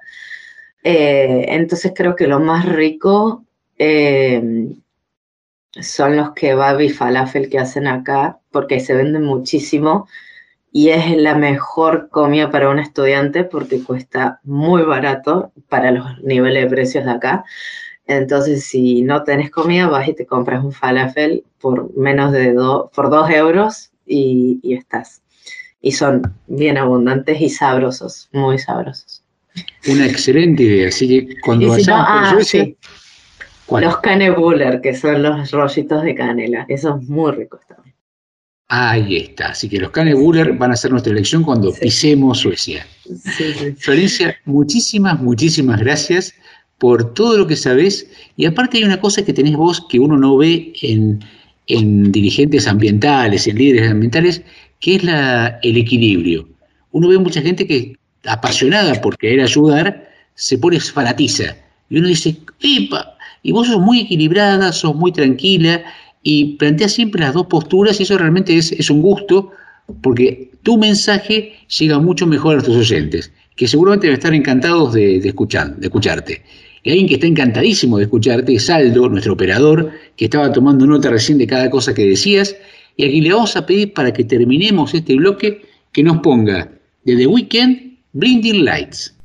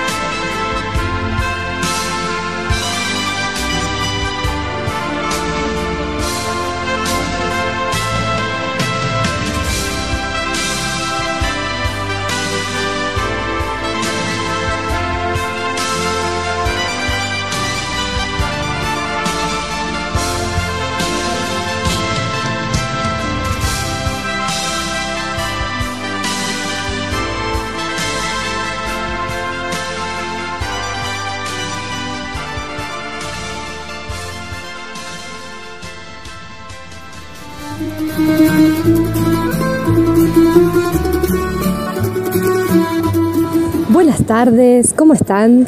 Bueno, aquí ya desde Italia he llegado nuevamente a la ciudad en la que elegí venir, a Torino. Me han recibido muy bien de esta parte también y he encontrado nuevamente el frío. En este momento hace un grado, la verdad que está muy muy bello para poder abrigarse, tomar un rico café y salir a disfrutar una mañana en este caso de sol espléndida. Eh, fue maravilloso poder regresar porque bueno, he tenido no solo la belleza de encontrar la gente de aquí, los amigos que uno fue haciendo, la familia que uno fue generando. Y es lindo llegar a un lugar donde cuando llegué aquella primera vez no sabía nada, no sabía nada de su geografía, fue elegido al azar y hoy llego y la siento mi casa. Y creo que eso nos pasa a muchos, a veces cuando vamos migrando, vamos siendo, vamos haciendo casa, haciendo hogar en los distintos lugares en los que estamos. Y he tenido, les decía, la belleza, la gratitud de que dos días después que yo llegó una gran amiga mía que conocí en Torino, pero que estaba en Argentina y hoy vino de nuevo a probar suerte y a trabajar, a buscar trabajo. Así que la abracé aquí, ya que en Buenos Aires, ella vive en Buenos Aires y yo en Entre Ríos, y los pocos días que estuve en Argentina no me habían permitido llegar a, a Buenos Aires. La pude abrazar aquí, ponernos al día, compartir de nuevo las caminatas en esta bella ciudad y poder seguir creando, tejiendo, construyendo sueños, que es lo que uno va generando cuando se mueve, cuando se moviliza. Así que he podido disfrutar ese encuentro, ese encuentro como los que tuve allá. Me llevo de Argentina el amor que me fueron dando todos y cada uno de los que estuve en los diferentes grupos con los que alterné, en los diferentes grupos en los que estuve trabajando, en los que estuve generando talleres, en los que, según ellos dicen, una vez fui entregando algo y hoy fui a recibir. Y la verdad que si bien uno sabe recibir ese amor que uno construyó, es tan, tan significativo cuando uno está lejos de, de su casa materna, ¿no? de su tierra materna. Así que me vine colmada de energías, de amor y les voy contando estas imágenes desde la Piazza Castello, la piazza central de Torino, que dos días atrás tenía un elefante gigante de yeso con un Buda, porque había una colección que ya estaba hace tres meses de figuras de animales y figuras de la India, y que así, de la noche a la mañana, como por el arte de magia que caracteriza a este diciembre, hoy amaneció colmada de bosque. Hay un gran pino enorme con diversos pinos chiquitos que lo circundan y en madera, en leño, una gran tarima con la corteza de varios árboles que simulan el piso, el suelo que uno encuentra en un bosque y obviamente llenos de lucecitas que esta noche pasaré luego del trabajo y veré seguramente prendidas. Así que aquí me espera eh, la ambientación y la magia de la llegada de este renacimiento, ¿no? de este Natales, de esta Navidad que vivimos en todo el mundo, obviamente, y que aquí nos encuentra con mucho frío, pero muy dispuestos después de tantos años de encierro a disfrutar en familia, unidos y hacia afuera, en conjunto. Los abrazo y los dejo que sigan disfrutando cada vez más italiatinos.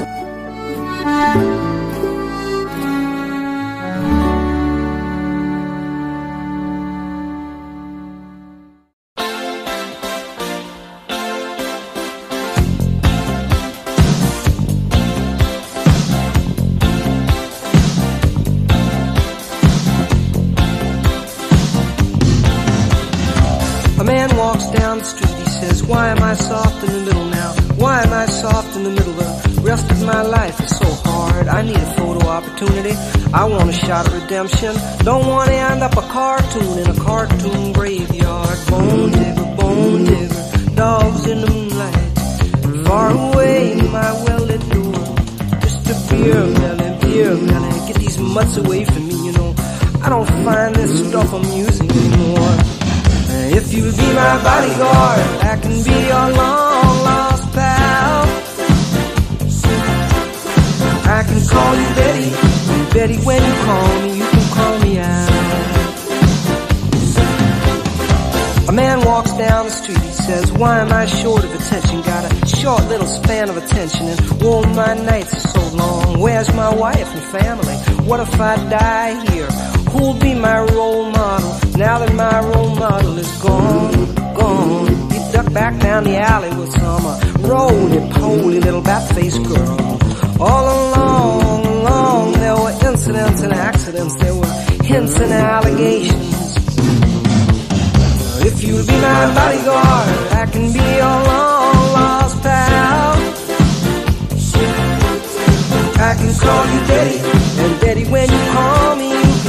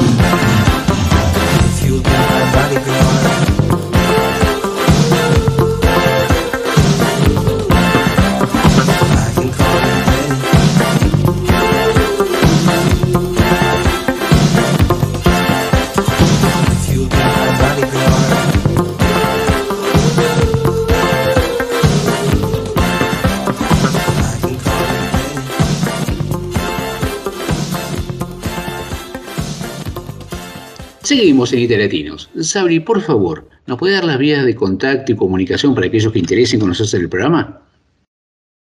Por supuesto, se pueden comunicar con nosotros eh, a través de nuestro Instagram, arroba italiatinos, a nuestro WhatsApp, más 39 3463 05 9621 o a nuestro email, italiatinosradio arroba gmail.com. Muchas gracias, Sabri. Y en este momento del programa, que estamos ya promediando la- el final, eh, hablamos siempre de un momento gastronómico. Y lo interesante no es contar cosas especiales, eh, cosas, eh, a veces cuando nos tocan sí, pero me gustaría preguntarte, Sabri, ¿alguna comida nueva que hayan hecho en casa junto con la familia?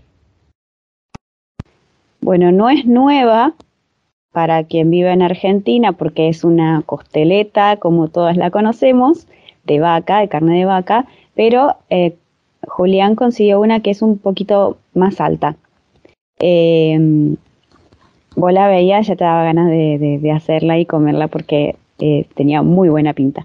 Pero cuando la cocinamos, eh, la cocinamos como estamos acostumbrados nosotros, carne bien cocida, y no es el mismo gusto que la, que la argentina, obviamente.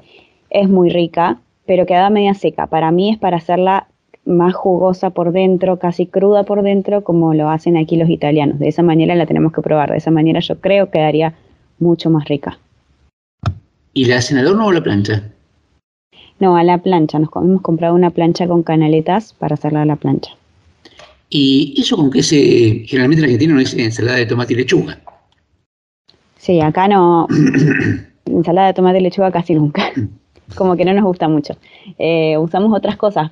mm, apio, pepino, eh, rúcula, maíz o choclo. eh, ¿Qué más? Tomate, sí, tomate. Bueno, lo que haya de verdura en la heladera, pero generalmente algo más que tomate y lechuga. O le ponemos aceitunas también. Depende de lo que haya en la heladera, pero tomate y lechuga así simple nunca. Siempre son más Son complicadas. O zanahoria también.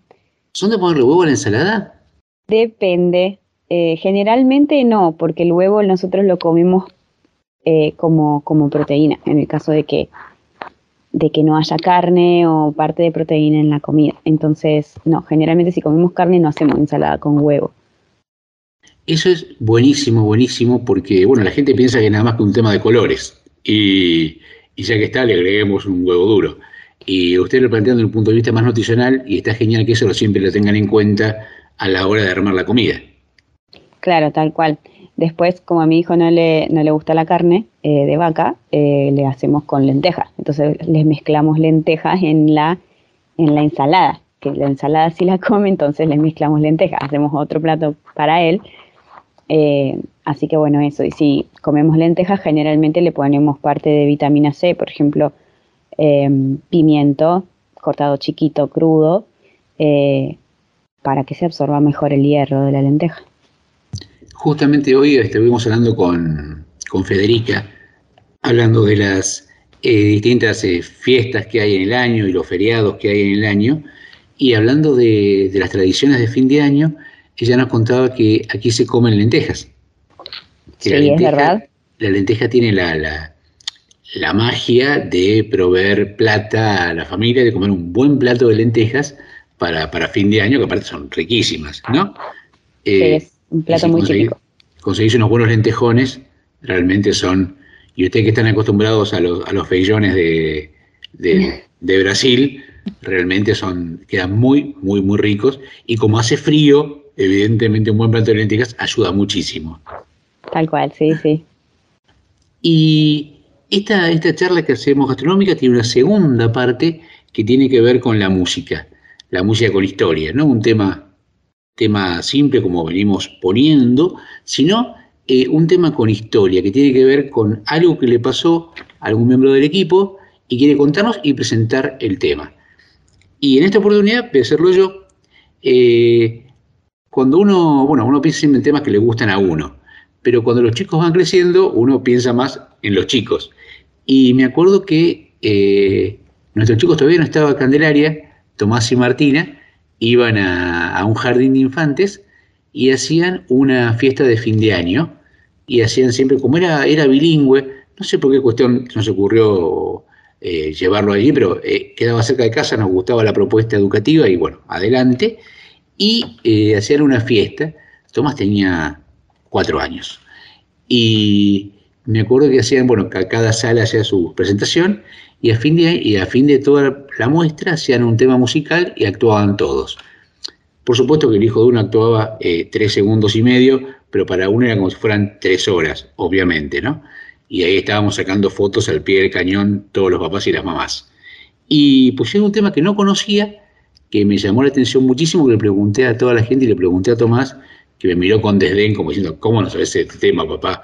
Un mocoso de cuatro años. Pero bueno, les pongo un tema lindísimo para compartir, que me encanta eh, la cadencia, la letra y cómo está cantado. Los invito a que le pido a Aldo que por favor lo pueda poner, de Jason Brass, I'm Yours.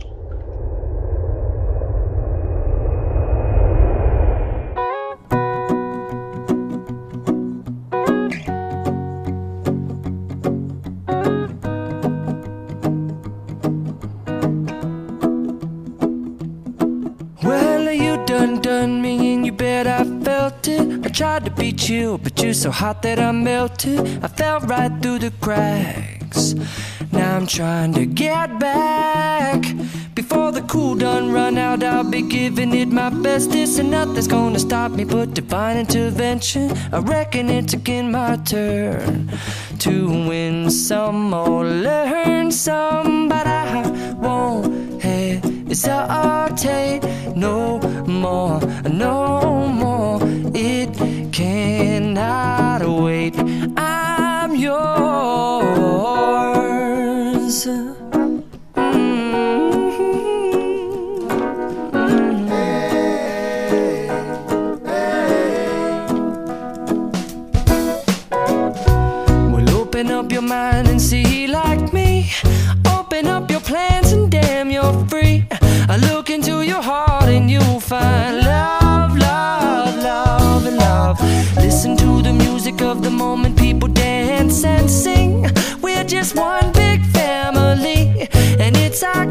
God forsaken right to be loved.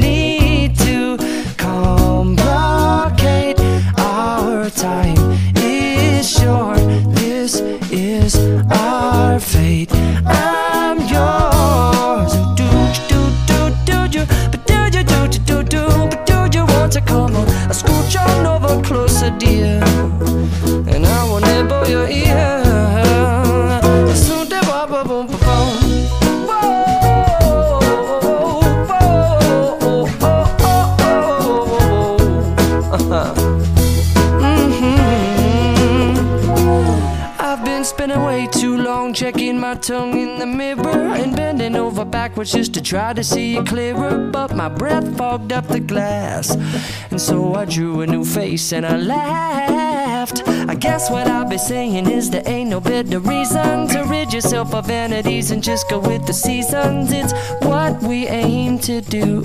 Our name is our virtue, but I won't hesitate no more, no more. It cannot wait. I'm yours. Well, open up your mind and see like me.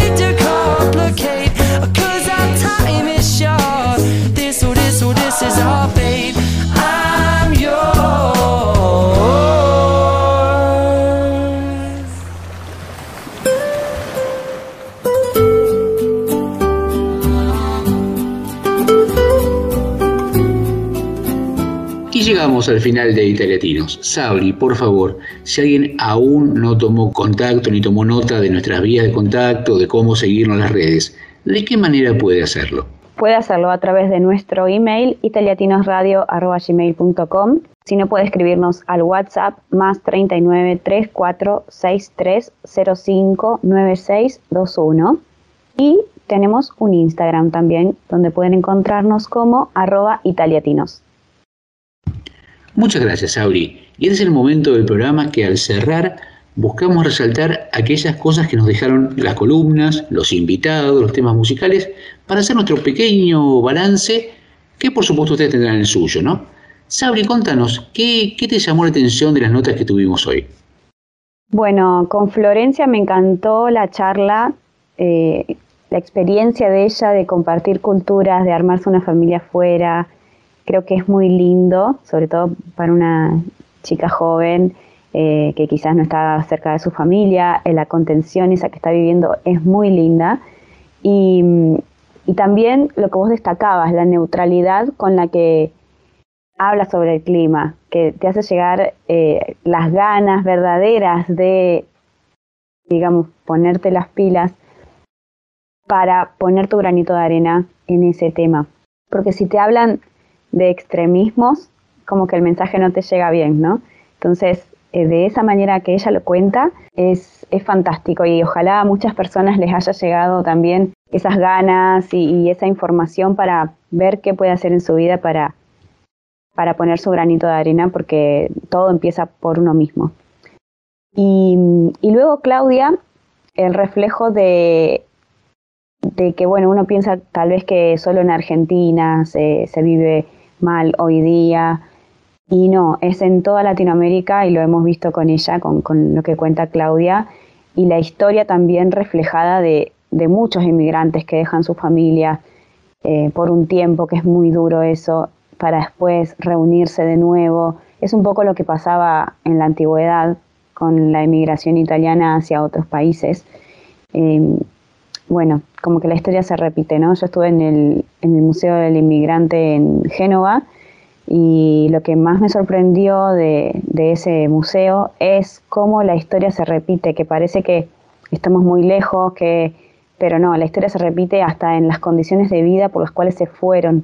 Eh, la poca comida, no comían casi carne porque era de, parte de, de, de otra clase social, eh, muchísimas cosas, las familias, los miedos. Fue increíble porque era como vivir en el pasado y presente a la vez. Vos hablás del Museo del Inmigrante en, Génova y yo tuve eso, esa visión la tuve en, en Nueva York. Eh, cuando vos vas, todo el mundo va con el ferry a la Estatua de la Libertad, ¿no? Que en, en definitiva tardás un montón en llegar arriba a la corona y cuando decís, acá está, llegué, voy a mirar, te dicen correte, correte y seguís bajando. O sea, perdés todo el tiempo para estar un minuto y medio. Eh, pero el ferry sigue, y sigue a Ellis Island. Y Ellis Island es el lugar donde llegaban, el lugar donde llegaban los barcos. Y ahí está el Museo del Inmigrante. De hecho, tuvimos una experiencia muy, muy especial porque hay unas carpetas, sí, sí, carpetas, carpetas en, en 2020, eh, gruesas donde están apellidos, apellidos, apellidos, apellidos, apellidos, y encontré el árbol genealógico de mi familia.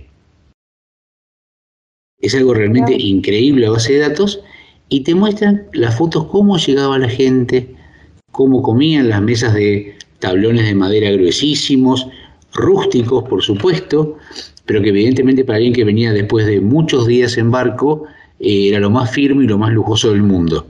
Y a veces eh, cuando uno tiene demasiadas cosas va perdiendo de vista qué es lo esencial. Y a veces un plato de comida caliente, un banco y una compañía es el mejor regalo que podemos tener. Eh, me, me encantó lo que contó Claudia, cómo planificaron con el esposo, cómo ella vino antes. Eh, fue a buscarlos y estuvo una, una parada de 23 horas. Seguramente habrá conseguido un pasaje de, de vuelo un poco más económico, como todos buscamos siempre, pero en vez de quedarse dando vueltas por el, por el aeropuerto, se fue con las pocas herramientas que tenía, con su poco dominio del francés, y se fue a buscar la Torre Eiffel, porque ella no podía pasar un día en París sin conocer la Torre Eiffel. Y muchas veces tenemos monumentos al lado, aún muy cerca de donde estamos, y no los vamos a ver. ¿Dónde estamos nosotros? En la ciudad donde estamos. En Italia, por suerte, en cada lugar que estamos tenemos muy cerca historia, tenemos monumentos, y realmente es, genial y a veces nos perdemos. Eso lo hablamos mucho siempre con, Federica. Federica le llama la atención que los propios italianos no conocen su país y lo hace como una autocrítica. Y, y hablando de Federica, me encantó que estuvo un recorrido de todos los feriados que había y todas las eh, opciones que hay para hacer fin de semana, escapadas, justamente para conocer. Para conocer este país que uno donde pone el dedo encuentra historia y encuentra lugares hermosos. No queremos terminar el programa sin hacerles un regalo. Sí, cada programa terminamos con un pequeño regalo y que es una frase que le damos para que la tengan, la guarden en el corazón y si les gusta, la compartan. Bueno, esta frase tiene que ver un poco con todo el programa de hoy. Y dice así, ningún obstáculo es tan grande cuando tu voluntad por vencer es mayor. Y creo que eh, tanto Claudia como Flor, eh, bueno, han hecho honor a esta frase. Y si alguien que ha hecho honor a esa frase sos vos, Sabri, y tu familia, porque son un monumento a la voluntad de seguir adelante. Realmente son una maravilla. A todos, a todos los inmigrantes. Muchas gracias, Sabri, por este hermoso programa. Gracias a ustedes por habernos acompañado. Y para cerrar, cuando estábamos hablando con Florencia, decíamos toda la suerte que tuvo, porque ella pudo de primera conseguir entrar a esta facultad, a este grupo hermoso, y a veces pasa que la fortuna nos acompaña. Y vamos a poner un tema musical para cerrar, agradeciéndole a Aldo por haber estado con nosotros y permitirnos que este programa salga tan bonito, que nos ponga un tema musical de un grupo que hizo su primer álbum, su primera canción y fue su gran éxito, al punto que la gente la recuerda más por la canción que por el grupo. Hablamos de Vilma Palma de Vampiros, y el tema con el que cerramos hoy es la pachanga. Que tengan un hermoso fin de semana y empecemos bailando todos juntos este fin de semana italiatinos. Que tengan muy buen fin de semana. Gracias.